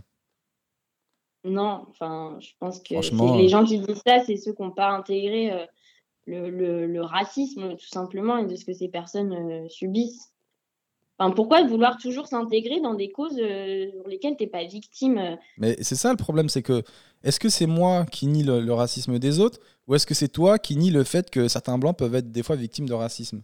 Qui nie le, le, le racisme de l'autre? C'est priorité de penser aux blancs qui sont victimes de racisme en France. C'est pas ta priorité, c'est clair. Mais, mais t'as vu, c'est horrible ce que tu dis parce qu'ils sont moins nombreux, on doit les ignorer. Et moi, du coup, tu me places dans la situation où je dois défendre ces gens-là alors que je suis aussi, du, je suis aussi du côté des autres, bien évidemment. Mais. Euh, ok, alright. Il n'y a pas de, de bonne, tu vois, il n'y a pas de bonne ou de mauvaise situation, mais c'est. Voilà, je pense que c'est nécessaire et si ces personnes-là en ont besoin, bah, tu reviens pas dessus, c'est tout. C'est comme ça. Bon, je reviens sur ton côté militant. Déjà, euh, bravo parce que moi, je suis pas du tout militant et je sais pas pourquoi euh, j'arrive pas à militer. Euh. Moi, mon max du militantisme, c'est un retweet quand je suis touché par une cause. Ouais. Mais c'est vrai que aller dehors, coller des affiches, des slogans. déjà, je trouve que les slogans, ils convertissent que ceux qui sont déjà convertis. Je veux dire, il y a personne qui est pas féministe et qui va se dire bah maintenant je le suis. Et quand on va lui demander pourquoi il l'est, il dit parce que j'ai lu un truc dans un, sur un mur. Tu vois? Ouais. Bah si, en fait, il y en a quelques-uns et quelques-unes euh, que ça peut au moins euh, faire réfléchir. Ça rassure que les féministes, les slogans féministes. Ça, veut dire, ouais, on est là, on est dans la rue avec vous. Mais on ne veut pas convaincre les gens d'être féministes. Nous, quand on colle, c'est pour soutenir les femmes euh, ah, voilà. qui des violences, tu vois. Et on a beaucoup de retours pour le coup de, de nanas qui nous disent bah, aujourd'hui, dans ma rue, j'ai vu On te croit. Et ça m'a fait du bien. Et il y a plein de meufs qui finissent par porter plainte parce qu'à force de voir coller sur les murs partout, on te croit, porte plainte, machin. D'accord. Bah, ça les pousse à le faire. Et nous, on fait ça pour ça. On s'en fout que les autres Vous n'essayez pas de convaincre, vous soutenez des, personnes. Parce que moi, dans ma tête, je faisais référence à un truc qui me faisait toujours rire. C'est euh, vers chez moi, à un moment donné, que sur, sur une autoroute, j'aurais vu c'était laquelle. Il y a un grand pont. Et un mec avait totalement mis sa vie en danger en allant taguer sur ce pont, à l'époque, non à la loi Taubira. Je me rappelle même plus c'était quoi la loi Taubira. Peut-être que toi tu sais. Non. Et le gars avait mis non à la loi Taubira. Et je me suis dit, il veut convaincre qui? Quelle personne, en passant sur l'autoroute, en lisant sur le pont non à la loi Taubira, va, va dire bah finalement non. Non à la loi Taubira, vraiment, il va changer d'avis. Et quand on lui dira pourquoi vous avez changé d'avis, il dit parce que je l'ai lu sur un pont sur l'autoroute. Ça ne peut pas convaincre. Mais d'accord, mais toi, tu n'es pas du tout dans cette démarche. Vous, vous soutenez euh, les femmes euh, qui sont victimes. Ok. Mm. Eh ben, très engagé tout ça. Et alors, comment euh, la cause du féminisme Mais déjà, toi, pourquoi tu es, dans cette cause? C'est uniquement en tant que femme ou est-ce que tu as déjà vécu des choses? Ouais, en tant que femme. Je pense que déjà en tant que femme, j'ai vécu des choses plus ou moins graves, mais comme toutes, tu vois, genre le harcèlement de rue, dans les transports, des mecs relous en soirée, des situations, voilà, tu te retrouves alors que tu t'attendais pas à ce que ça finisse comme ça. Et, tu te dis, en fait, tu intériorises tout ça, tu te dis, c'est normal, euh, les mecs sont relous dans la rue, tu vois. Et un jour, tu te dis, non, en fait, c'est pas normal et il faut que ça change. Et j'étais comme toi avant, hein, je, partageais des trucs sur les réseaux, je trouvais ça cool, je trouvais ça déjà bien. Et après, je me suis dit, c'est pas suffisant, j'ai envie de faire plus. Et je trouve que j'ai trouvé ce moyen-là de, de, de, me rendre euh, utile. plus utile. Et, euh, et, ça me fait du bien à moi en premier, et en plus, ça fait du bien aux autres. Donc, pour le moment, ça me va comme ça. Peut-être que plus tard, je trouverai une autre forme euh, de militantisme. Peut-être j'arrêterai parce qu'il y a le burn-out militant qui existe. Et tu donnes tellement pour ta cause que parfois bah, tu pètes des câbles. Quoi. Puis c'est dur quoi, parce que tu, tu, te bats pour un truc et tu vois que tu entends euh, tous les deux jours euh, une autre affaire de, de, viol qui sort dans les médias. Enfin, tu vois, as l'impression que c'est sans fin et quelque part de te battre pour rien, ça c'est un peu, un peu difficile, mais c'est pour ça qu'il faut continuer à le faire, sinon ça changera jamais. Mmh. Moi, je suis de plus en plus touché par ça. Déjà, bah parce qu'il y a de plus en plus de féministes autour de moi, il y a plein d'humoristes engagés. Euh, euh, qui me font tout le temps la morale d'ailleurs. du coup, ça me, fait, ça me fait progresser. Mais je trouve qu'on on peut, on peut, euh, dans cette cause en particulier, euh, les changements sont palpables. Je veux dire, euh, on peut vraiment voir qu'après le mouvement MeToo, il y a eu une évolution. On peut clairement voir que les langues se délient euh, d'année en année. Je veux dire, ça doit être assez gratifiant pour vous de voir que dans cette cause en particulier, moi je trouve que les choses évoluent euh, dans le bon sens, non? Ouais, ouais, ça évolue, mais c'est très peu par rapport à ce qu'on attend. Et, et c'est normal qu'on se contente pas de ce qu'on a et qu'on veuille toujours plus parce qu'on est loin quand même euh, de, de l'idéal. Enfin, dans les faits, il y a à peine 1% euh, des violeurs qui sont condamnés. Enfin, on peut pas se satisfaire de ça. Donc oui, on en parle dans les médias, c'est cool, mais nous, on veut que la loi elle change et on veut que les agresseurs soient punis. La loi elle commence à changer. hein. Là Ouais, déjà, il y a le consentement qui a, qui a évolué il y a, il y a quelques semaines. C'est passé Ouais. à 15 ans déjà. Ouais, non, bien. Euh, non, ça, ça, ça bouge petit à petit. Mais après, il faut que la justice, elle suive. On sait, hein, les lois, elles sont faites. Il y en a plein des lois qui sont faites. Et après, dans les faits, euh, qu'est-ce qu'il en est? Tu vois, il faut mettre les moyens pour qu'on puisse appliquer les lois. C'est encore autre chose. Ok, Marie. Ok, moi, j'aime pas, je suis de ton côté. J'ai l'impression qu'on est aussi dans une ère où tout le monde a une cause à défendre. Autour de moi, j'ai plein de féministes, j'ai des véganes, Ouais. j'en ai pour Ouais. euh, le racisme. Moi, j'ai Ouais. pas de cause. T'as pas une cause à me donner? Bah, non, je sais pas. C'est à toi de trouver. Après, on n'est pas obligé de s'engager euh, sur un truc que nous, on subit. Tu vois, enfin, c'est une question intéressante que je Bah, déjà Non, posée. tu- parce que tu interdis toi-même aux gens qui sont cisgenres de pas militer avec moi. Par exemple, je- j'aurais bien aimé militer avec toi, mais tu m'interdis l'accès. Parce que je suis pas une femme. Et donc, tu vois que tu contredis toi-même ce que tu viens de dire. Mais je sais pas, genre sur l'écologie, c'est intéressant quand même de s'engager là-dedans. euh, je vais, je vais aller avec des potes renois et je vais, je vais militer avec eux. Ils vont me dire non aussi. Non, Bah, l'écologie, je pas, peux. Ça dépend des actions. À l'écologie, je peux pas. Je suis pas un arbre. Ils vont pas vouloir. Mais après, on n'est pas obligé de militer non plus. Il faut juste qu'on soit bien avec soi-même. Tu vois, si tu es bien sans militer, ne culpabilise pas de, de rien faire. Tu vois, c'est, tu fais plein d'autres choses, je pense, de par ton métier. euh. Alors déjà, tu vois, on, on apporte tous notre petite pierre à l'édifice. Quoi qu'on fasse, je pense, on essaye en tout cas de le faire. C'est vrai. Il y a des formes plus ou moins, euh, on va dire, extrêmes, quoi. De que je change totalement de sujet? Ouais. euh, parce qu'on a un peu fait le tour. Est-ce que tu m'as dit le, une fois il t'est arrivé une dinguerie à Porte de la Chapelle T'as volé un Ouais. voleur. Et ça, j'avoue, ça a attisé ma curiosité. Ouais. En gros, euh, je sais pas si tu vois la chapelle dans le 18e. C'est, Moi, euh, je, je co- je connais. Mais la Chapelle, tu parles Ouais. de Porte de la Chapelle Non, je parle de la chapelle, mais ça vaut euh, Porte de la Chapelle, mais c'est à côté. Ok. Et euh, bon, c'est le 18e, c'est un peu comme Barbès, c'est-à-dire que tu as pas mal de gens qui traînent, qui te vendent les, qui vendent les cigarettes euh, Ouais, à la volée, euh, plein de, voilà. Et donc, tu as plein de, de voleurs, enfin, de pickpockets et tout. Et je le sais parce que j'ai habité là-bas pendant 7 ans, donc je les ai vus à l'œuvre pas mal de fois. On a essayé de me voler pas mal de fois aussi. Waouh. Et un jour, je sors du métro et je descends les escaliers et je vois en bas, je vois les mecs, ils ziotent les gens, mais ils sont cramés de ouf. Genre, ça se voit, ils sont en train de guetter le- le- leur prochaine victime. et euh, du coup, je regarde et tout. Et t'as un mec qui était au téléphone, genre dans sa main, il appelait quelqu'un. Et euh, au moment où il raccroche, il met son téléphone dans, sa poche. Le gars, il fait un signe à son pote, genre c'est bon, maintenant on peut y aller. Euh, ils l'ont tracé et genre c'est c'est des ouf, mais après ils font ça toute la journée, donc c'est des professionnels. Il lui a pété son portable dans la poche et le mec, il a rien senti, il a fait ça trop bien. Et euh, en fait, à un moment donné, peut-être qu'il l'a touché ou quoi, le mec euh, qui se faisait voler s'est retourné, mais genre sans. Juste, il a senti un truc, il s'est retourné et c'est tout. Et du coup, le gars, euh, il- le voleur, comme réflexe, il a mis le portable genre dans son dos.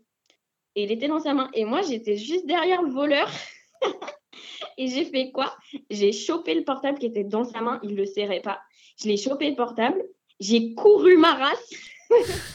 j'ai eu trop peur que, que genre qu'il soit vénère. ça se trouve, le gars, c'était euh, c'était sa- son salaire de la journée, tu vois, j'en sais rien.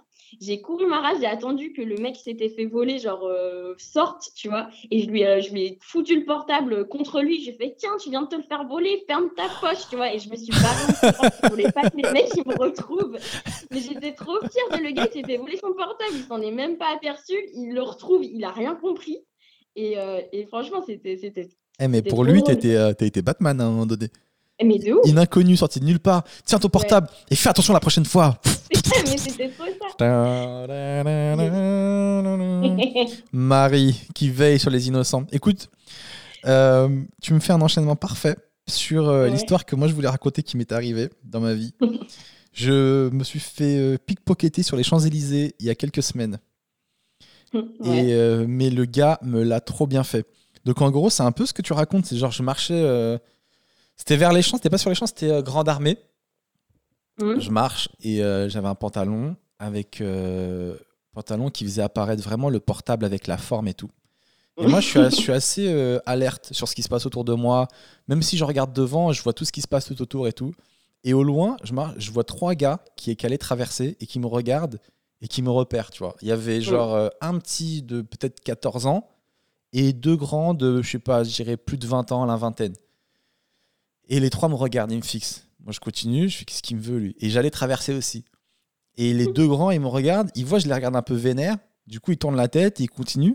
Et le petit, il me fait Hé, chef, excuse-moi, c'est où? Non, non, non, non. Je dis Quoi? Non, non, non, non. Je fais mais, mais tu veux quoi exactement? Il me dit Champs-Élysées, c'est où? Et je dis C'est là-bas. Il me dit Ah, ok, merci. Et là, il me fait une espèce de balayette. Il essaye de me faire comme une balette, comme s'il allait me faire tomber, tu vois. Ouais. Et le petit, mais, euh, mais sans vraiment me faire tomber, sans appuyer. Du coup, moi, je tombe pas. Et après, en- pendant qu'il me, qu'il me fait la balayette, il met sa main dans ma poche, il me prend mon portable. Moi, je sens rien du tout. Et après, il me dit Ah, t'as vu, technique, hein Failli te faire tomber. technique et tout. Et je le vois dans son regard tellement satisfait. Je me dis Ça peut pas être. euh, ça peut pas être que ça. Il est trop satisfait pour que ça. Et il avait la main derrière, derrière son dos. Et là, Ouais. je mets ma main derrière la poche. Il voit tout de suite que je le crame. Je l'attrape. Je suis OK, vas-y, rends-moi ça tout de suite. Et après, il me le rend et je serre sa main fort. J'étais vénère. Il me fait Ah, lâche-main, lâche-main.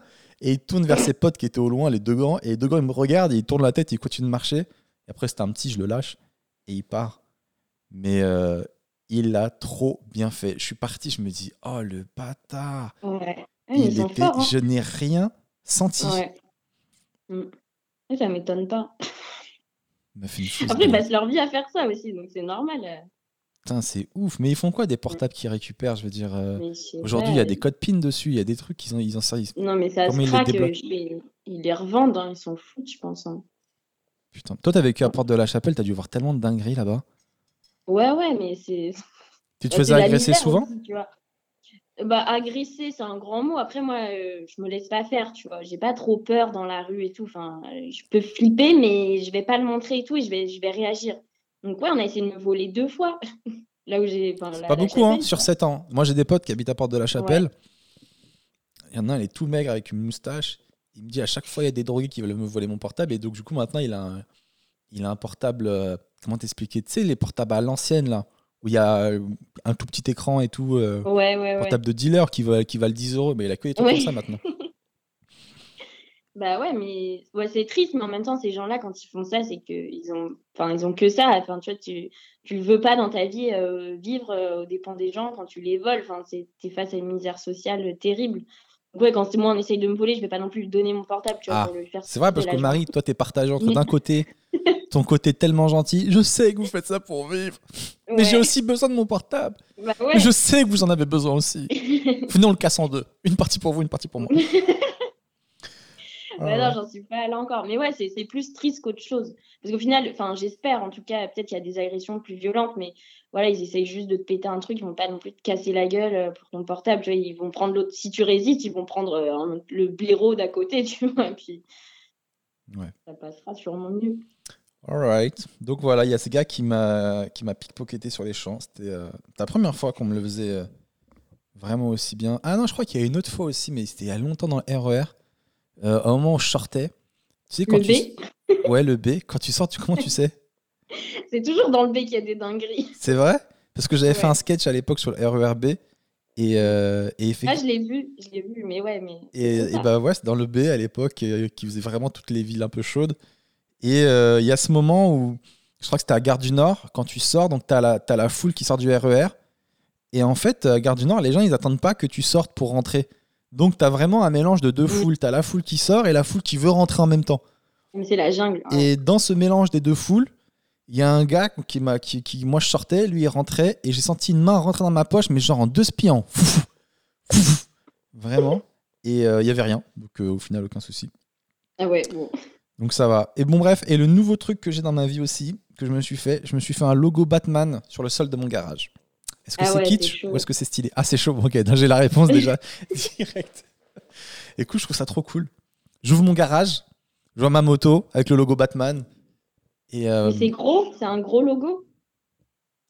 Ouais, on, on le voit bien quand même. Il est pas immense, mais on le, voit, on le voit bien quand on ouvre la porte. Tu sais, c'est un box.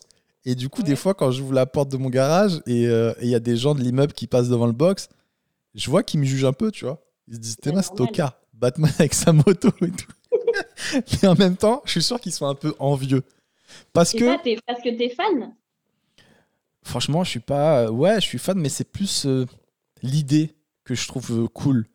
L'idée et, et l'énergie que ça dégage. Le fait de me dire que la nuit, je prends ma moto, je suis comme Batman, ça me fait kiffer. Ah Même si je suis pas spécialement fan de Batman, j'aime bien, mais je suis pas méga à fond. Mais cette idée. Et, et l'autre idée qui me fait vraiment kiffer, c'est un truc que je trouve qu'on fait pas trop, pas assez.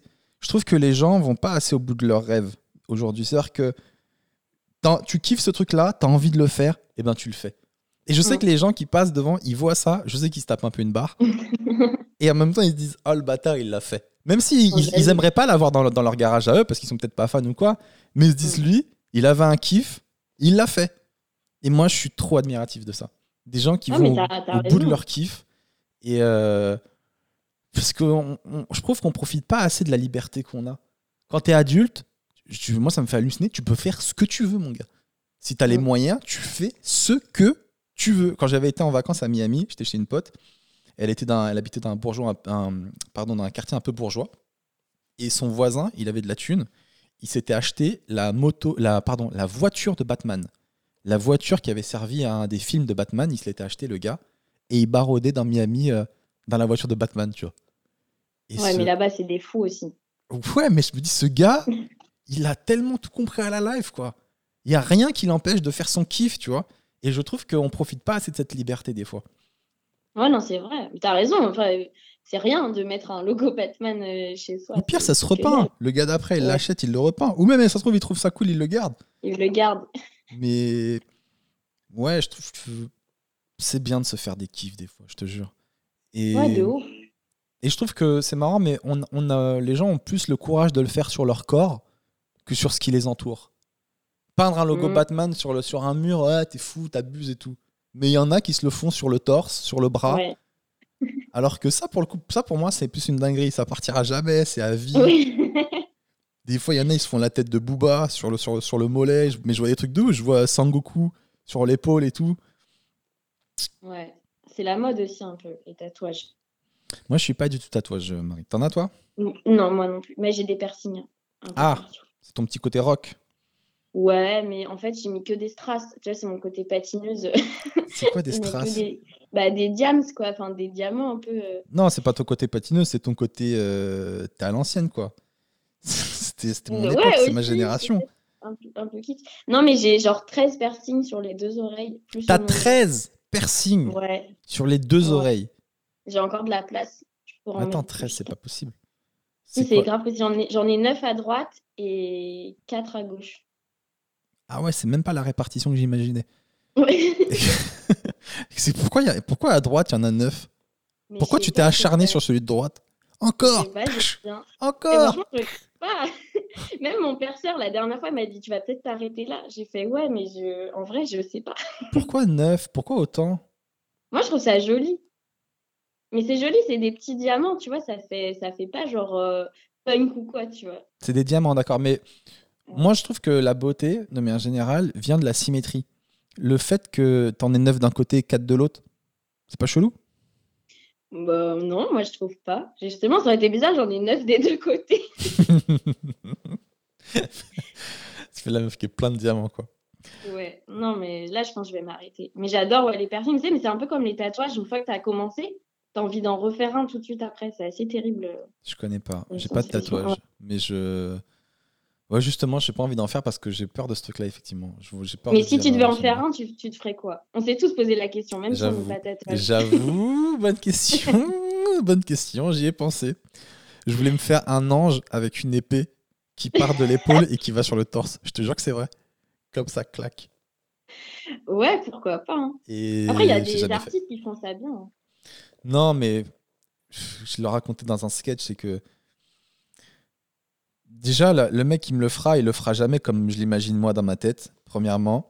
Et deuxièmement, je suis trop perfectionniste, limite j'ai des tocs. Et donc je serai jamais satisfait de ce qu'il me fait. Et ça me fera péter un câble, tu vois. Le, le bout de l'épée sera peut-être légèrement rond et ça me rendra ouf. Et tous les matins, je le corrigerais au marqueur. Je le voulais comme ça, putain. Je le voulais bien pointu. Et, moi, c'est le genre de détail vraiment qui peut m'obséder. Je sais à quel point je suis maniaque. Donc, du coup, euh, je préfère m'épargner cette douleur de voir ça sur mon corps à chaque fois. Ouais, je comprends. Putain, je voulais un ange qui sourit. Il m'a fait un ange vénère. Putain. Tu vois ce que je veux dire? Il suffit d'un trait raté, d'une bouche qui, au lieu d'aller vers le haut, va vers le bas. Mm. Et je vois que mon ange vénère sur, le torse. à vie. À vie, mon gars. Et je te jure, ça me rendrait fou.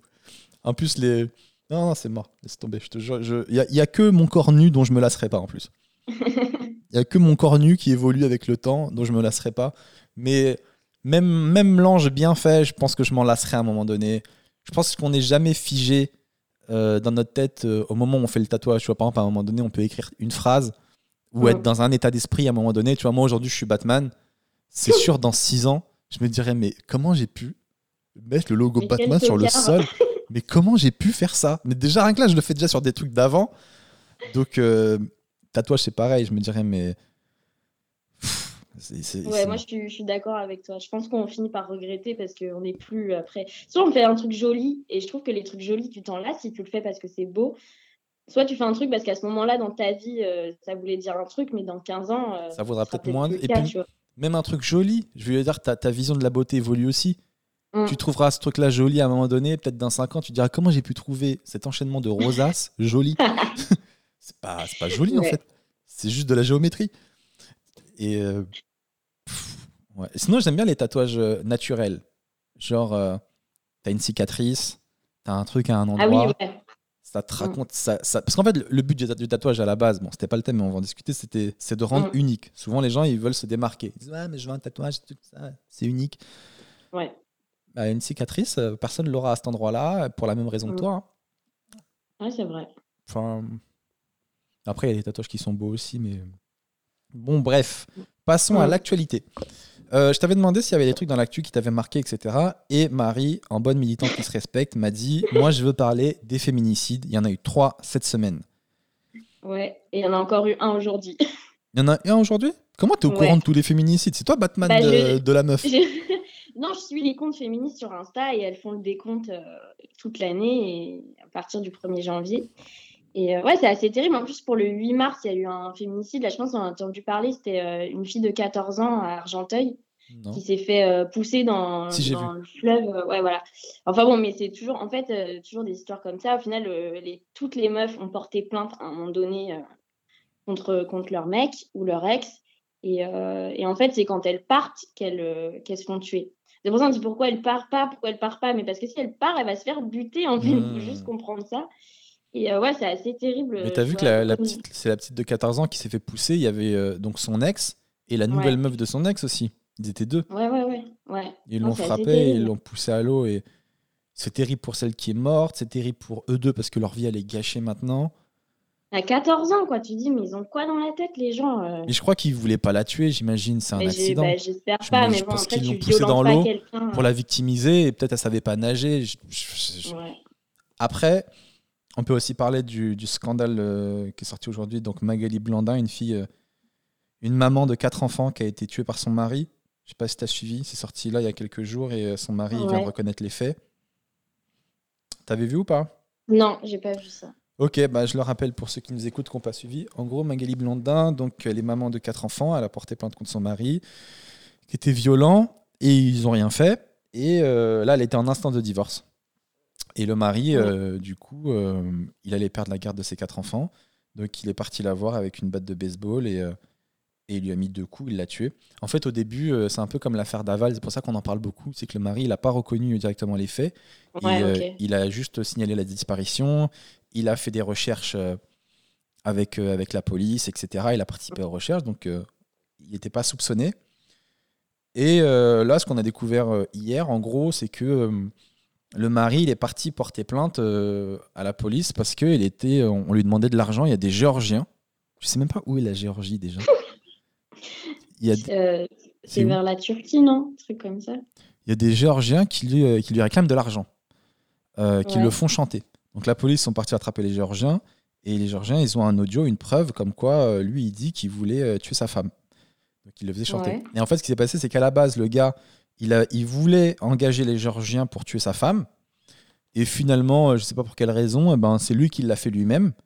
Et du coup, les Géorgiens, ils, ils lui, ont demandé, euh, ils lui ont demandé de l'argent. Et, euh, et les Géorgiens ont, ont tout balancé à la police. Et donc là, le gars, il a tout avoué. Donc c'est lui qui l'a tué. Et et il y a peut-être même la complicité de ses parents euh, qui l'ont aidé aussi. Oh, mais c'est horrible. hein. Donc voilà quoi. C'est ouf. Ouais, c'est trop triste. C'est vrai, c'est ouf. Et après, euh, dans l'actualité, il y avait les Césars 2021. Je sais pas si tu as aussi suivi. J'ai pas regardé, mais j'ai vu genre les extraits, euh, tout ça quoi. T'as vu le gros buzz de Corinne Maziro Ouais. Bah, Ouais, trop, Bah, est trop heureuse. Ouais C'est trop bien pour le féminisme Ouais, de ouf. Mais, Mais non, alors- mais tu vois, elle a été décriée et tout, alors Ouais. qu'il y a des mecs qui l'ont fait avant elle, euh, ils étaient genre limite euh, enfin, des Apollons, tu vois, de l'avoir fait, et elle, on la sac parce que Parce que quoi? parce que c'est une femme, quoi. Tu crois qu'on la sac Mhm. parce que c'est une femme? Ben ouais, franchement, tu retrouves les titres dans la presse qui ont été faits quand c'est des mecs, j'ai pas les noms, qui l'ont fait déjà dans des cérémonies comme ça. C'est pas du tout traité de la même manière dans les médias. Non, la Et elle, elle se fait désinguer, quoi. Est-ce que tu crois que si ça avait été Adriana Carambeu qui l'avait fait, on l'aurait saqué comme ça? Je sais pas, en tout cas, on l'aurait traité autrement parce que son corps Voilà. plus sexualisé que celui de. Voilà. Donc pour moi, le problème, c'est pas que ce soit une femme, c'est que ce soit une, une femme âgée. Ouais, ouais, ouais. c'est plus pour ça qu'elle s'est fait fumer en vrai. Mais c'est comme les fémènes qui utilisent leur corps pour militer, tu vois, c'est un peu. un Ça, peu- c'est une super idée par contre. Ouais, non, mais je trouve ça, je trouve ça bien ce qu'elle a fait. Écoute, euh, moi au début, euh, donc j'avais pas trop calculé. C'est vrai que tout le monde euh, était un peu choqué, etc. Et avec du recul, en fait, euh, effectivement, je suis comme toi, je trouve ça trop bien. Au moins, Mm. cette dame a fait quelque chose pour les intermittents. Au moins, elle se bouge les fesses parce que ceux qui, ceux qui la décrit, au final, c'est des comédiens qui sont blindés de thunes, qui disent oui, ça donne une mauvaise image des Césars et tout. On veut que ce soit plus chic. Ouais. Franchement, ferme ta gueule. La plupart des comédiens et de des intermittents, on crève tous la dalle. Donc, Mm. elle a eu beaucoup de courage de le faire. Moi, ce que j'ai pas compris, c'est que j'ai l'impression qu'il y a un mélange de deux causes dans sa démarche. Il y a à la fois pour les intermittents, et pourquoi elle avait des tampax usagés au niveau des oreilles C'est quoi C'était une cause féministe en même temps? J'en sais rien, peut-être. Écoute, euh, en tout cas, le... son message est passé, c'est ce qu'on peut retenir euh, de son intervention. Mais euh, ouais, je pense que c'est pour que ça dérange, quoi, parce qu'on sait que ça dérange. Le sang des règles dérange, voilà, donc c'est un peu pour emmerder tout le monde, je pense qu'elle a fait ça. Ok. Avec un beau jeu de mots, rend l'argent. Ouais. Plutôt sympa. Non, moi, je trouve ça bien, effectivement, ce qu'elle a fait. euh, Mm. Je trouve ça cool et on, on en a parlé. Et on va finir avec une actu un peu plus légère. Parce que là, on a fait quand même euh, truc grave, truc euh, Ouais, juste moins grave. Et là, on va faire un truc pas grave du tout. À Taïwan, il y a des dizaines de personnes qui ont fait des démarches administratives pour euh, changer leur prénom et se faire appeler Saumon. Pourquoi? Mais pourquoi? Parce qu'il y a une chaîne de restaurants japonais qui a promis des repas gratuits les 17 et 18 mars à toutes les personnes portant le prénom Saumon. Et donc, il y a Ah ouais. 76 personnes à Taïwan qui se sont rendues auprès de leur administration pour euh, changer leur prénom. Donc, on sait qu'à Taïwan, il y a à peu près euh, 76 crevards. Déjà. Ah ouais, c'est chaud. T'as vu, c'est ouf, hein Et il y en a, ils se sont fait appeler, genre, euh, pas que saumon, genre roi saumon, prince du saumon. Tu sais, ils ont essayé de chercher des trucs, quoi. Ah ouais, c'est truc stylé, quoi. Après, à vie, tu dois porter ce prénom. Et quand on te dit pourquoi t'as ce prénom, tu dis pas parce que en fait euh, il y avait un repas gratuit. Il y avait une promo. Ça fait vraiment varcreux quoi. Ah, mais les gens, ils sont fous, hein. Imagine euh, Burger King, ils disent euh, on offre un menu à vie à tous les gens qui s'appellent Whooper. Je suis sûr il y en a qui changent. Mais c'est sûr, c'est obligé. Voilà, on passe au quoi, meilleur ou pire moment de la semaine. Toi, ton pire moment de la semaine, tu m'as dit. Alors là, j'ai du mal à comprendre. Prise de conscience de pas mal de choses sur ma life. Suite à l'écoute du podcast Le cœur sur la table, j'ai dû mettre des mots sur pas mal de choses et mes relations. Et des relations que je n'arrivais pas forcément à m'expliquer. Peut-être la crise des 25 ans. Ouais. C'est quoi ce Euh, ouais, en podcast alors? C'est vrai, euh, c'était mardi soir et euh, j'étais pas trop bien. En fait, j'ai écouté un podcast, donc Le cœur sur la table. C'est euh, c'est un peu comme Les couilles sur la table. C'est fait par euh, sur Arte. Vous pouvez écouter sur, sur YouTube. Donc c'est euh, c'est féministe et c'est comment se déconstruire par rapport euh, voilà ce que on parlait euh, tout à l'heure. Donc c'est Les couilles sur la table, c'est très féministe et Le cœur sur la table, c'est plus euh, sur euh, euh, les relations qu'on a entre nous euh, euh, amoureuses notamment mais aussi par rapport à voilà, l'amour en général, ça peut être l'amitié, euh, l'amour avec nos parents, tout ça. Et en fait, euh, ouais, ça a mis des mots. Tu sais, parfois, tu es dans une situation dans ta vie, tu sais pas trop euh, comment expliquer parce que c'est pas ce que, que le schéma habituel que, que les gens euh, ont l'habitude d'avoir, d'être en couple, par exemple, avec un homme, une femme, à deux pour la vie, ne pas se tromper, ne pas, tu vois. C'est quand même l'image du couple qu'on a. Et moi, c'est pas. en ce moment, je remets un peu en question ça. Ma meilleure amie, par exemple, j'ai dans une relation plus ouverte. Et du coup, j'y réfléchis aussi parce que je vis peut-être ça par ailleurs avec, avec un ami. Et en fait, dans ce podcast, il y a plein de gens qui expliquent leurs relations et, euh, comment ça peut être des relations, même si c'est pas euh, leur copain ou leur copine à proprement parler, et qu'on peut aimer les gens de, plein différentes, de différentes manières. Et, euh, et en fait, ça m'a réconforté dans le fait que d'autres gens vivent la même chose que moi. D'accord. Je sais pas, c'est assez philosophique, mais c'est intéressant, tu vois, de te dire. Euh, en fait, tu as, déconstruit, du... as déconstruit la vision du couple traditionnel pour essayer de te dire que finalement, ton plan cul, c'est pas si mal. En fait, tu as, déculpabilisé ton... as déculpabilisé ton plan cul. c'est ça, en gros. Ouais, c'est ça. Et c'est dire que c'est pas qu'un plan cul, il y a beaucoup d'affection aussi euh, dans cette relation-là. Et, euh, et qu'il faut pas justement enfin, étiqueter ça au plan cul et que c'est une relation comme une autre et qu'on n'a pas à mépriser les plans cul. Tu vois, c'est, enfin, ils en parlent à un moment donné dans le, dans le podcast. C'est qu'en est, tu as envie d'une personne et tu y vas et c'est pas que euh, limiter ça. Il n'y a jamais que du sexe avec une personne. Et après, tu dors avec, tu, tu te fais des câlins, tu discutes même un plan cul, c'est pas que un plan cul, tu vois, c'est assez méprisant. et je trouve que on vit une génération où aujourd'hui, finalement, les relations longues, elles naissent des plans cul. Ça veut dire que ton plan cul, il est là, puis après, tu le revois une fois, puis tu le revois deux fois, puis en fait, tu as envie de le revoir quatre fois. Et au bah bout d'un moment, bah, tu te dis, bah, en fait, c'est plus du tout un plan cul, c'est, c'est ma vraie, vraie, vraie relation, quoi. C'est ça. Et ouais, je vois très bien ce que tu veux dire.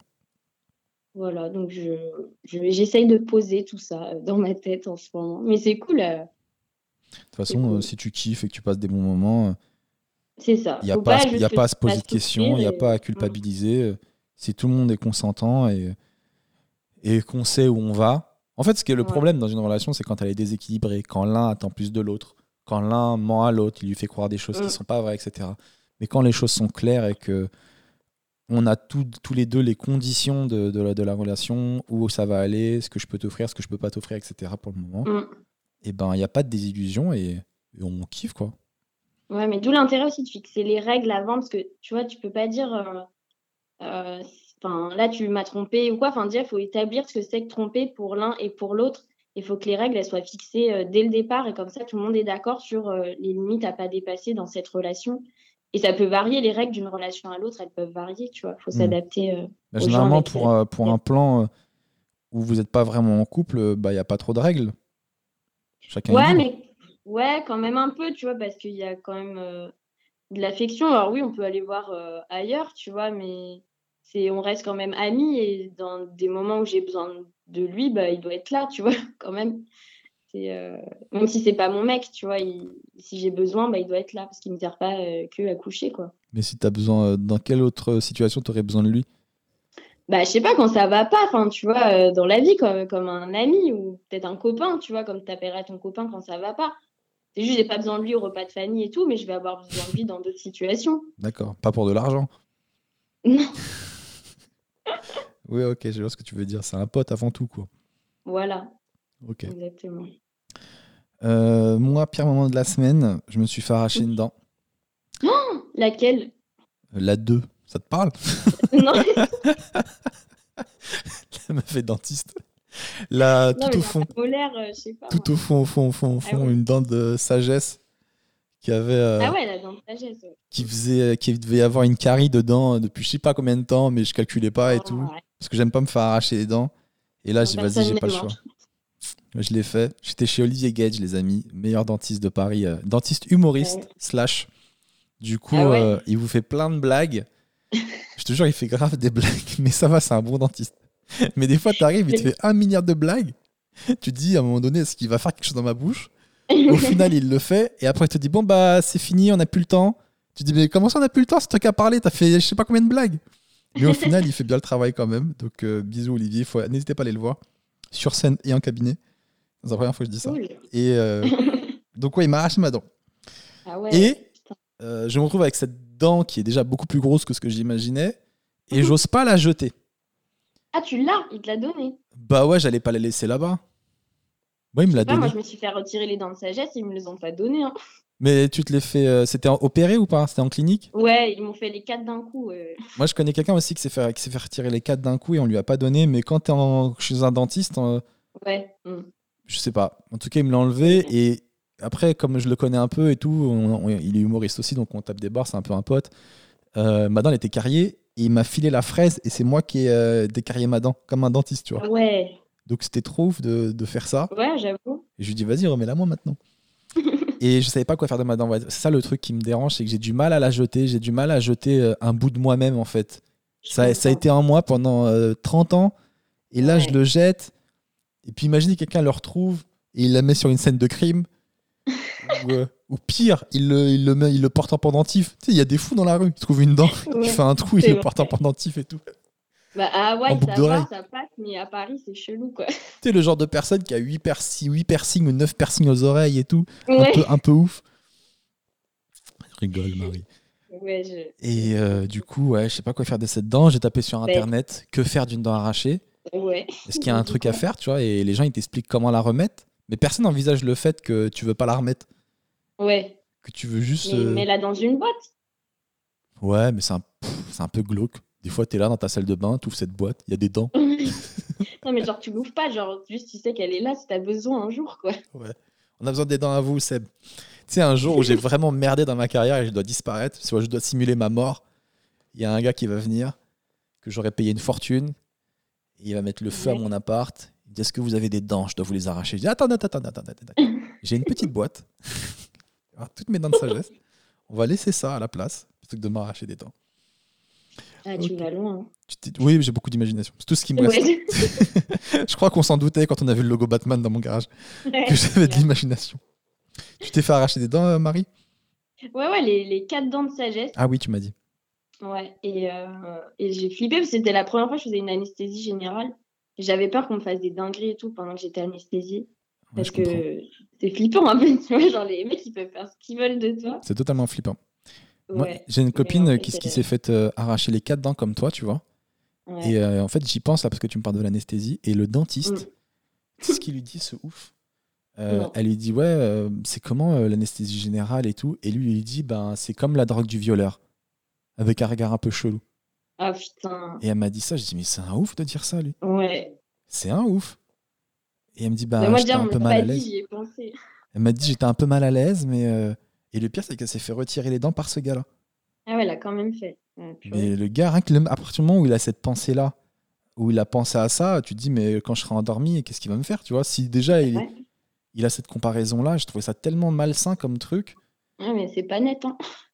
En plus, elle, la meuf, elle était un peu jolie et tout, donc euh, Hum, trop chelou qu'il lui dise ça. Quoi. Ouais. Ok, on passe au petit détail relou, le petit truc bien énervant qui nous casse les couilles. Alors, je t'ai demandé, Marie, qu'est-ce qui t'énerve comme détail en ce moment? Et tu m'as dit, j'ai- j'ai- maintenant je comprends mieux ce que tu m'as écrit, les gens qui flippent du couvre-feu. C'est clair que toi, t'es pas du tout dans ce cas-là. Madame, Ouais, non. une soirée hier soir. Non, mais c'est vrai. Après, je comprends, je juge pas, tu vois. Je vois les gens venir. Mais c'est vrai, je vois même, j'ai des potes et tout. C'est pas que les, les vieux, enfin, c'est aussi les jeunes. Ils sont là, ouais, mais euh, ils arrivent à chez toi à 6 heures. Je suis là, mais pétez un coup, les gars. Il va, il va rien vous arriver. C'est pour nous dissuader d'être dans la rue. Si t'arrives à 18h30, euh, il va rien t'arriver, quoi. Faut, faut se détendre, je pense, tu vois. Ouais. Et ouais, je trouve que tout le monde est flippé. Enfin, comme si on n'était pas assez tendu en ce moment, tu vois, pour nous rajouter ce stress-là euh, d'être à 6 heures chez toi ou chez les autres. Ouais, Et euh, ouais, ça, ça m'énerve un peu quand les gens euh, ils, ils disent ça. je comprends. Parce que moi, je m'en fous. Donc, euh, Mais moi aussi, je suis comme toi, je m'en bats les couilles. Des fois, je dis, ah, je dis à des Mm. potes, Eh, je peux passer. Ils me disent, ouais, mais il y a le couvre-feu. Je dis, ouais, ouais, d'accord. oui. Non, j'en ai marre, je te jure. J'ai joué le jeu hein, pendant le premier confinement, les gars. Je suis resté à la Oui, maison, aussi, ouais, enfermé de ouf et tout. Mais là, j'en peux plus. Je, je, je- j'en peux plus. Est-ce que le président, il a le droit de décréter des trucs comme ça? Il a le droit de dire dans la Constitution, à 18h, vous êtes tous chez vous? Bah, pas dans la Constitution, mais euh, ouais, il, a le droit. La preuve, ils le font. Après, ils font des décrets et tout, et une fois que c'est dans, dans la loi, euh, Je me demande si c'est pas le, le fait qu'on soit en état d'urgence sanitaire qui lui donne plus de pouvoir. Parce que normalement, le président, je crois pas qu'il a ce pouvoir-là, de pouvoir dire à tout le monde, vous rentrez chez vous à telle heure. en fait, je crois, il décide en conseil des, des ministres ou de défense, je sais plus. Et, euh, et je crois que ce conseil-là leur permet de statuer un peu tout ce qu'ils veulent. Ça avait été un peu décrit justement parce qu'ils font, ils faisaient que des conseils de défense, je crois. Et justement, ils décidaient que entre ministres de ce qu'il allait se passer dans le pays. Et il n'y avait pas tellement de discussion avec euh, l'opposition et tout pour que ça se discute. Bah oui, mais c'est pas du tout démocratique. Dites-le Ouais, nous, euh, s'il y a des gens qui nous écoutent dans les commentaires euh, sur YouTube ou Facebook. Expliquez-moi ça parce que j'ai un peu de mal à comprendre. euh, Mm. Normalement, je suis pas sûr qu'il ait le droit, mais vous allez m'expliquer. Ok, moi, petit détail relou. Pourquoi tu rigoles déjà alors que j'ai rien dit Il me fait rire. Petit détail relou, j'ai les cheveux secs. Non mais du coup, ça me met mal à l'aise par rapport à ce que je vais dire. J'ai les cheveux secs, ok? Donc on m'a conseillé euh, de mettre de l'huile de coco.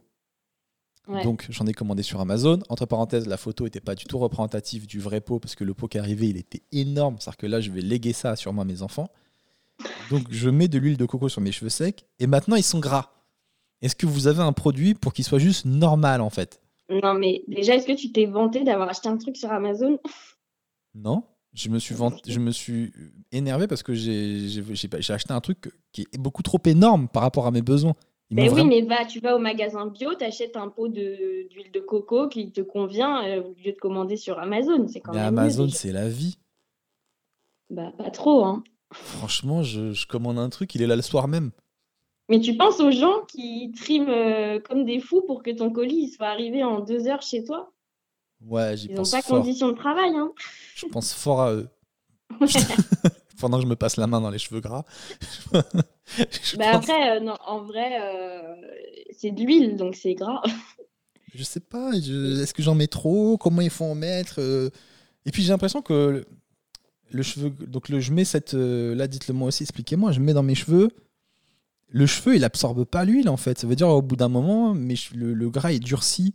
Et mes cheveux, ils sont juste Ouais. sales avec du gras. Est-ce que ça étouffe Ouais. pas le cheveu aussi, ce truc-là?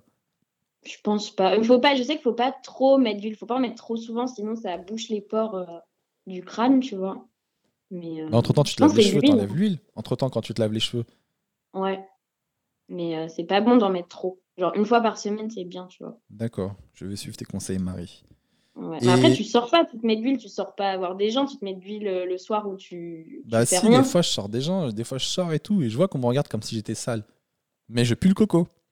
Je suis un Ouais, mais moi, je mettrais pas l'huile euh, quand je vais voir des gens après, tu vois. Je ferais ça quand je serais seule chez moi. Ah. Tu vois, ça, tu t'en fous d'avoir les cheveux gras. Et pourquoi t'es contre Amazon? Tu m'as dit parce que ils, ils font des emplois précaires, c'est ça? Bah ouais. Enfin, on le sait maintenant. En vrai, je dis pas, moi j'ai été une grande consommatrice d'Amazon pendant longtemps, puis un jour j'ai eu une, une prise de conscience et euh, j'ai arrêté de commander. Mais, euh, Je sais pas si on- en fait, tu, tu, tu vas en magasin et tu as les choses aussi rapidement que si tu les commandes, tu vois. Franchement, non, je te jure, le déjà, tu te déplaces pas. Ouais. Ensuite, t'es t'es pas sûr qu'un magasin, il ait ce que tu veux. Ensuite, un Mm. magasin, t'as pas euh, les avis de, de milliers de personnes qui l'ont utilisé pour pouvoir te dire euh, si c'est bien ou pas. non, mais ce qui est, ce qui est chiant avec Amazon, c'est qu'effectivement, ils payent pas leurs impôts. Euh, on devrait militer pour ça, pour qu'ils payent leurs impôts en France, pour que ceux qui travaillent pour eux aient des meilleurs salaires, etc. Mais Amazon, en soi, c'est plutôt une évolution technologique. Ah, mais c'est trop bien. C'est une évolution et il faut qu'on qu'on s'adapte. On peut pas rester dans le passé. C'est triste pour les petits commerçants. Bah ouais, aussi. hein. Voilà, après, c'est comme tout, il y a du pour, du contre, mais moi, en tout cas, euh, j'ai arrêté. Mais je comprends les gens. Moi, je l'ai fait pendant longtemps, donc euh, je, je juge pas. Mais euh, je fais plus parce que je pense qu'on peut trouver euh, ailleurs en faisant vivre des gens euh, ont besoin euh, décemment, quoi. Putain, mais qu'est-ce que je peux dire à ça, malheureusement? Je pense que des gens ont besoin de vivre et. Et toi, le gros bâtard. Ouais, mais on l'a le soir même Oui, mais les gens ont des enfants à nourrir. Ouais, mais. Ouais. euh, moi, j'ai pas besoin d'attendre.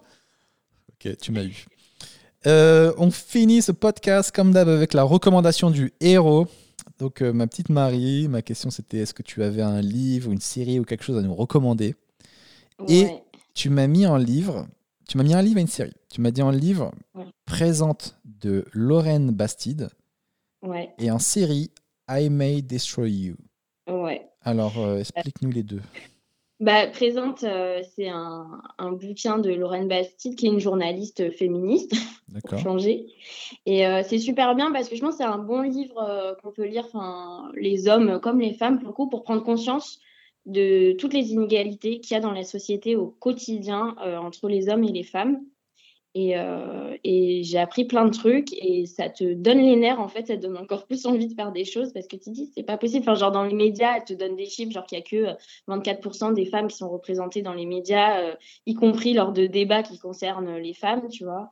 Enfin, c'est des trucs comme ça. Euh, c'est assez euh, documenté, donc c'est pas mal parce que les gens, souvent, ils ont besoin de, chiffres. Tu vois, ils disent oui, vous dites ça, mais dans les faits, bah, elle, elle te sort tout.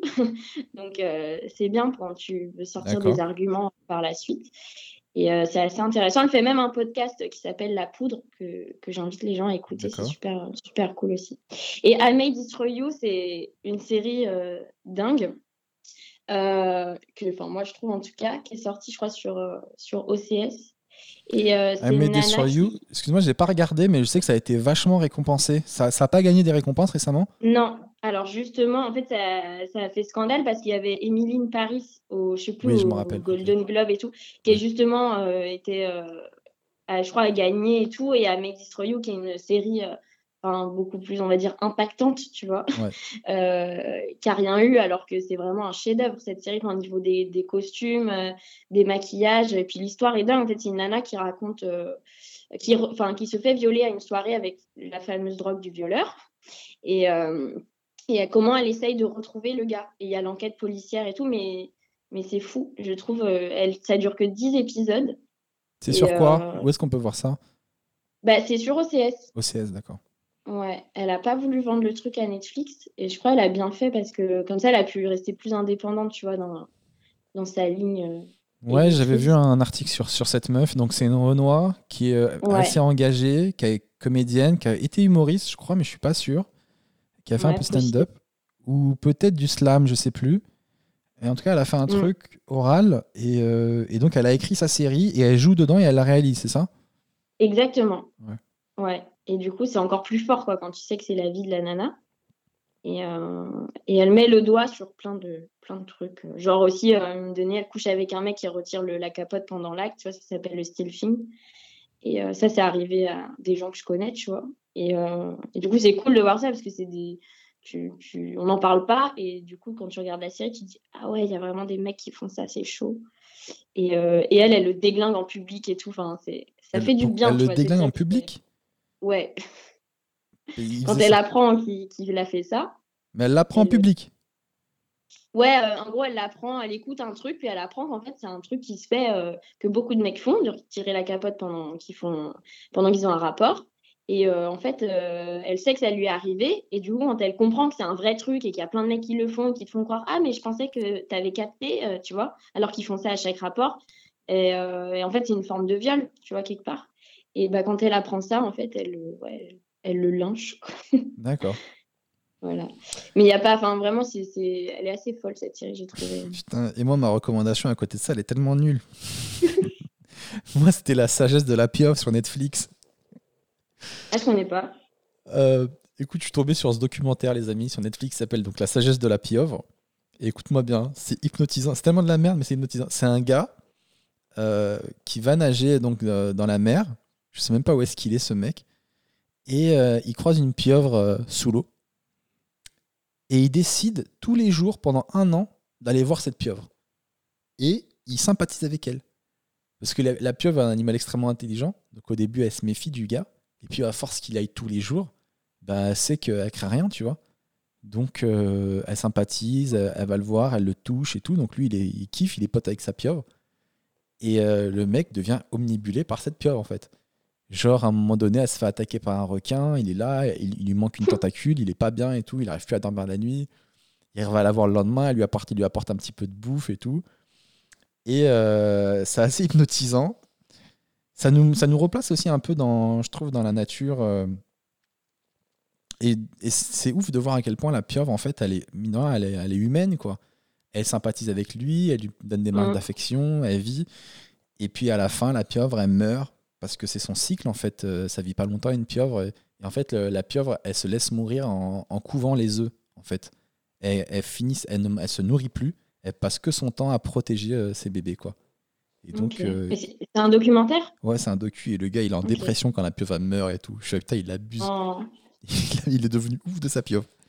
Bref, j'ai bien aimé ça, bizarrement. Je m'y attendais pas. Et après, grand retour de mon dessin animé préféré sur Netflix, c'est Police Paradise. Tu connais ou pas? Non, je regarde pas. Écoute, c'est un dessin animé, ça n'a aucun sens. Il y a beaucoup de sexe, hein, je le dis direct, c'est très vulgaire, beaucoup de cul, mais Ah ouais c'est tellement barré. J'aime trop quand ça va loin. J'aime trop quand les blagues, quand les mecs ils tirent une blague, ils la tirent, ils la tirent jusqu'au bout. Et euh, c'était un peu comme en passant pécho, dont j'avais parlé euh, dans l'épisode d'avant, où pareil, Ouais, les gens ils vont loin dans les blagues et tout, et je trouvais ça cool. Mais là, Police Paradise, quoi, je suis. euh, putain, je kiffe trop, quoi. Même l'écriture des blagues, j'essaie de comprendre comment ils ont fait, leur structure, comment ils- j'apprends beaucoup en. Ça me fait trop délirer, quoi. Et c'est vrai que le dessin animé, c'est trop bien. Tu sais, ça va loin. Genre, il y a un gros, il est tellement gros qu'il explique qu'il peut plus mettre de vêtements, du coup, il se les dessine sur son corps. c'est n'importe quoi. Genre, il y a une meuf, elle est trop bonne. Et euh, dans sa chambre, elle a plein de peluches, tu vois. Et du coup, il y a un Ouais. gars, il se déguise en peluche pour être dans sa chambre. Et, euh, et il s'aperçoit qu'en fait, toutes les autres peluches qu'elle a dans sa chambre, eh ben, c'est d'autres gars qui s'étaient déguisés eux aussi. C'est trop marrant. Bon, c'est pas très féministe, mais euh, c'est des barres. Non, mais si ça fait rire, c'est bien. Et en fait, euh, tous toutes les autres peluches sont des mecs. Et même les meubles qu'elle a dans sa chambre sont des gars. Et à un moment donné, ils se, dévoilent tous et, et tous s'en vont. Et même le lit, c'était un mec. Il se lève, il se barre. Mais j'aime trop cette série. Franchement, elle me, elle me tue de rire de voir. Pour ceux qui connaissent pas, Police Paradise.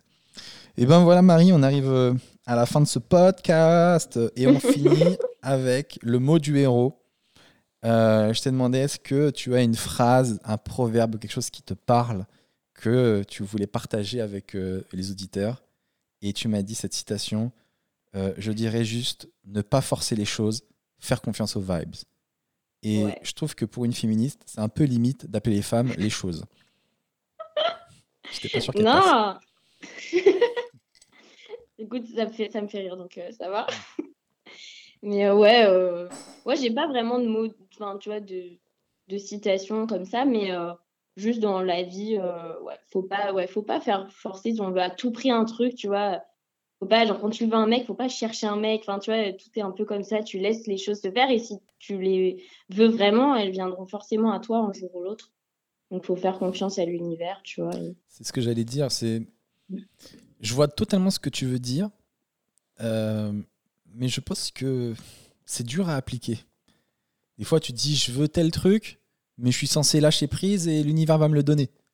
C'est tellement pas palpable que t'as Ouais. as du mal à y croire. Genre l'univers, il y a un truc dans l'univers qui va m'apporter euh, ma Ferrari. Ouais, bah tu sais quoi, je vais quand même travailler parce que je crois que l'univers, je vais quand même économiser, même si l'univers est très sympa. Mais je vois en même temps ce que tu veux dire. Mais il y a un- je trouve qu'il y a un paradoxe qui est assez intéressant parce que souvent ça m'arrive de vouloir un truc et de nulle part il tombe. Et tu te dis, Ouah, ah ouais, donc l'univers, il est vraiment de mon côté, quoi, c'est abusé. et d'un autre côté, quand tu y réfléchis, tu te dis, mais c'est pas possible. Je veux tel truc matériel qui coûte super cher. C'est pas l'univers qui va me l'apporter, c'est à moi de bosser, de mettre de côté, etc. Tu vois Ouais, mais c'est un tout, tu vois, c'est pas genre euh, t'attends que ça te tombe dessus, c'est tout ce que t'as fait en sorte pour que ça le fasse, ça te reviendra euh, forcément un jour ou l'autre, tu vois. Mais je, je, j'ai beaucoup, je suis tellement d'accord avec ce que tu dis, ça m'arrive tellement souvent. Mm. Franchement, je suis. Et en même temps, j'essaie de toujours avoir un esprit de contradiction. Tu vois, j'essaie de, toujours- de toujours me mettre de l'autre côté. Ok, moi je suis de ton côté. D'un autre côté, on peut se dire aussi qu'il y a des gens qui souffrent dans des pays euh, sous-développés. Pourquoi l'univers les aide pas? Ah ouais, non, mais après, c'est pas euh, genre, euh, j'en sais rien. L'univers, il aide que les Européens? Ça, C'est, euh, Pourquoi ces gens-là ouais, qui galèrent dans des pays où ouais. il y a du terrorisme, où il y a de l'esclavagisme et tout. Pourquoi les... C'est une vraie question que je me pose, tu vois. Ouais. Et, ce, et ce problème, ça me, ça me bloque dans plein de trucs. Ouais. Non, mais c'est pas une vérité absolue, hein, c'est juste que si tu peux faire ça, c'est bien. Après, dans d'autres contextes, en effet, c'est moins transportable. Mm. Mais en tout cas, c'est une bonne énergie. Faire confiance aux vibes. Il est marrant le mot. Faire confiance aux vibes. Qui t'a appris ce, ce proverbe? Matthew Stone. Non, en plus, c'est ma meilleure amie qui est là-dedans. euh, elle est là-dedans, mais fois Dans le R&B moi. Non, dans les vibes. Et, euh, et du coup, elle m'a un peu convaincue. Et c'est vrai que depuis que je lâche, prise sur pas mal de choses, je constate qu'en effet, on, vit mieux, en tout cas plus, plus sereinement. C'est vrai. Mm. Apprendre à lâcher prise. Ouais. Moi, ça m'a beaucoup aidé, ça aussi. Hein. Beaucoup, de, beaucoup de pression. Je lâche pas encore totalement prise. Non, mais c'est dur, hein, c'est un exercice dur. Euh, j'ai voulu euh, petit à petit. Mm. Ok Marie, eh ben franchement c'était un vrai plaisir euh, d'échanger avec toi. C'était super cool d'avoir ta vision des choses et trop bien le fait qu'on soit pas d'accord effectivement sur euh, sur des mm. thèmes, mais c'était vachement enrichissant en tout cas de, débattre. Donc euh, merci vraiment d'avoir participé à ce podcast. Merci à tous les gens qui nous regardent et qui nous ont écoutés. Donc, c'était le podcast dont tu es le héros, disponible euh, sur YouTube, Facebook et en audio sur les applications genre iTunes, Spotify, etc. N'hésitez pas à liker, à commenter, à partager, ça m'aide beaucoup. Euh, je lis les commentaires à l'épisode d'après. Donc voilà, s'il y en a qui veulent participer aussi au podcast, vous m'envoyez une petite vidéo sur Insta où vous me dites euh, Salut Seb, j'aimerais participer, voilà d'où je viens, voilà un peu mon parcours et tout. Histoire que je vois un peu votre personnalité et que vous n'êtes pas complètement ouf. Et euh, c'est important de me faire une vidéo parce que des fois, des gens me disent Ah, j'ai la flemme de faire une vidéo, mais je t'envoie un message. Mais moi, je peux pas euh, savoir qui t'es si je te vois pas en fait. Donc euh, voilà, si on a à qui, à qui ça dit. Et voilà, c'était un plaisir d'avoir des invités comme Marie, qui était pétillante et percée de partout. Donc voilà, les amis, merci de nous avoir suivis. C'était le podcast dont tu es le héros. Si vous n'aimez pas ce podcast, venez l'améliorer. Merci à tous. Bonne semaine tout le monde. Ciao. Salut Marie. Salut.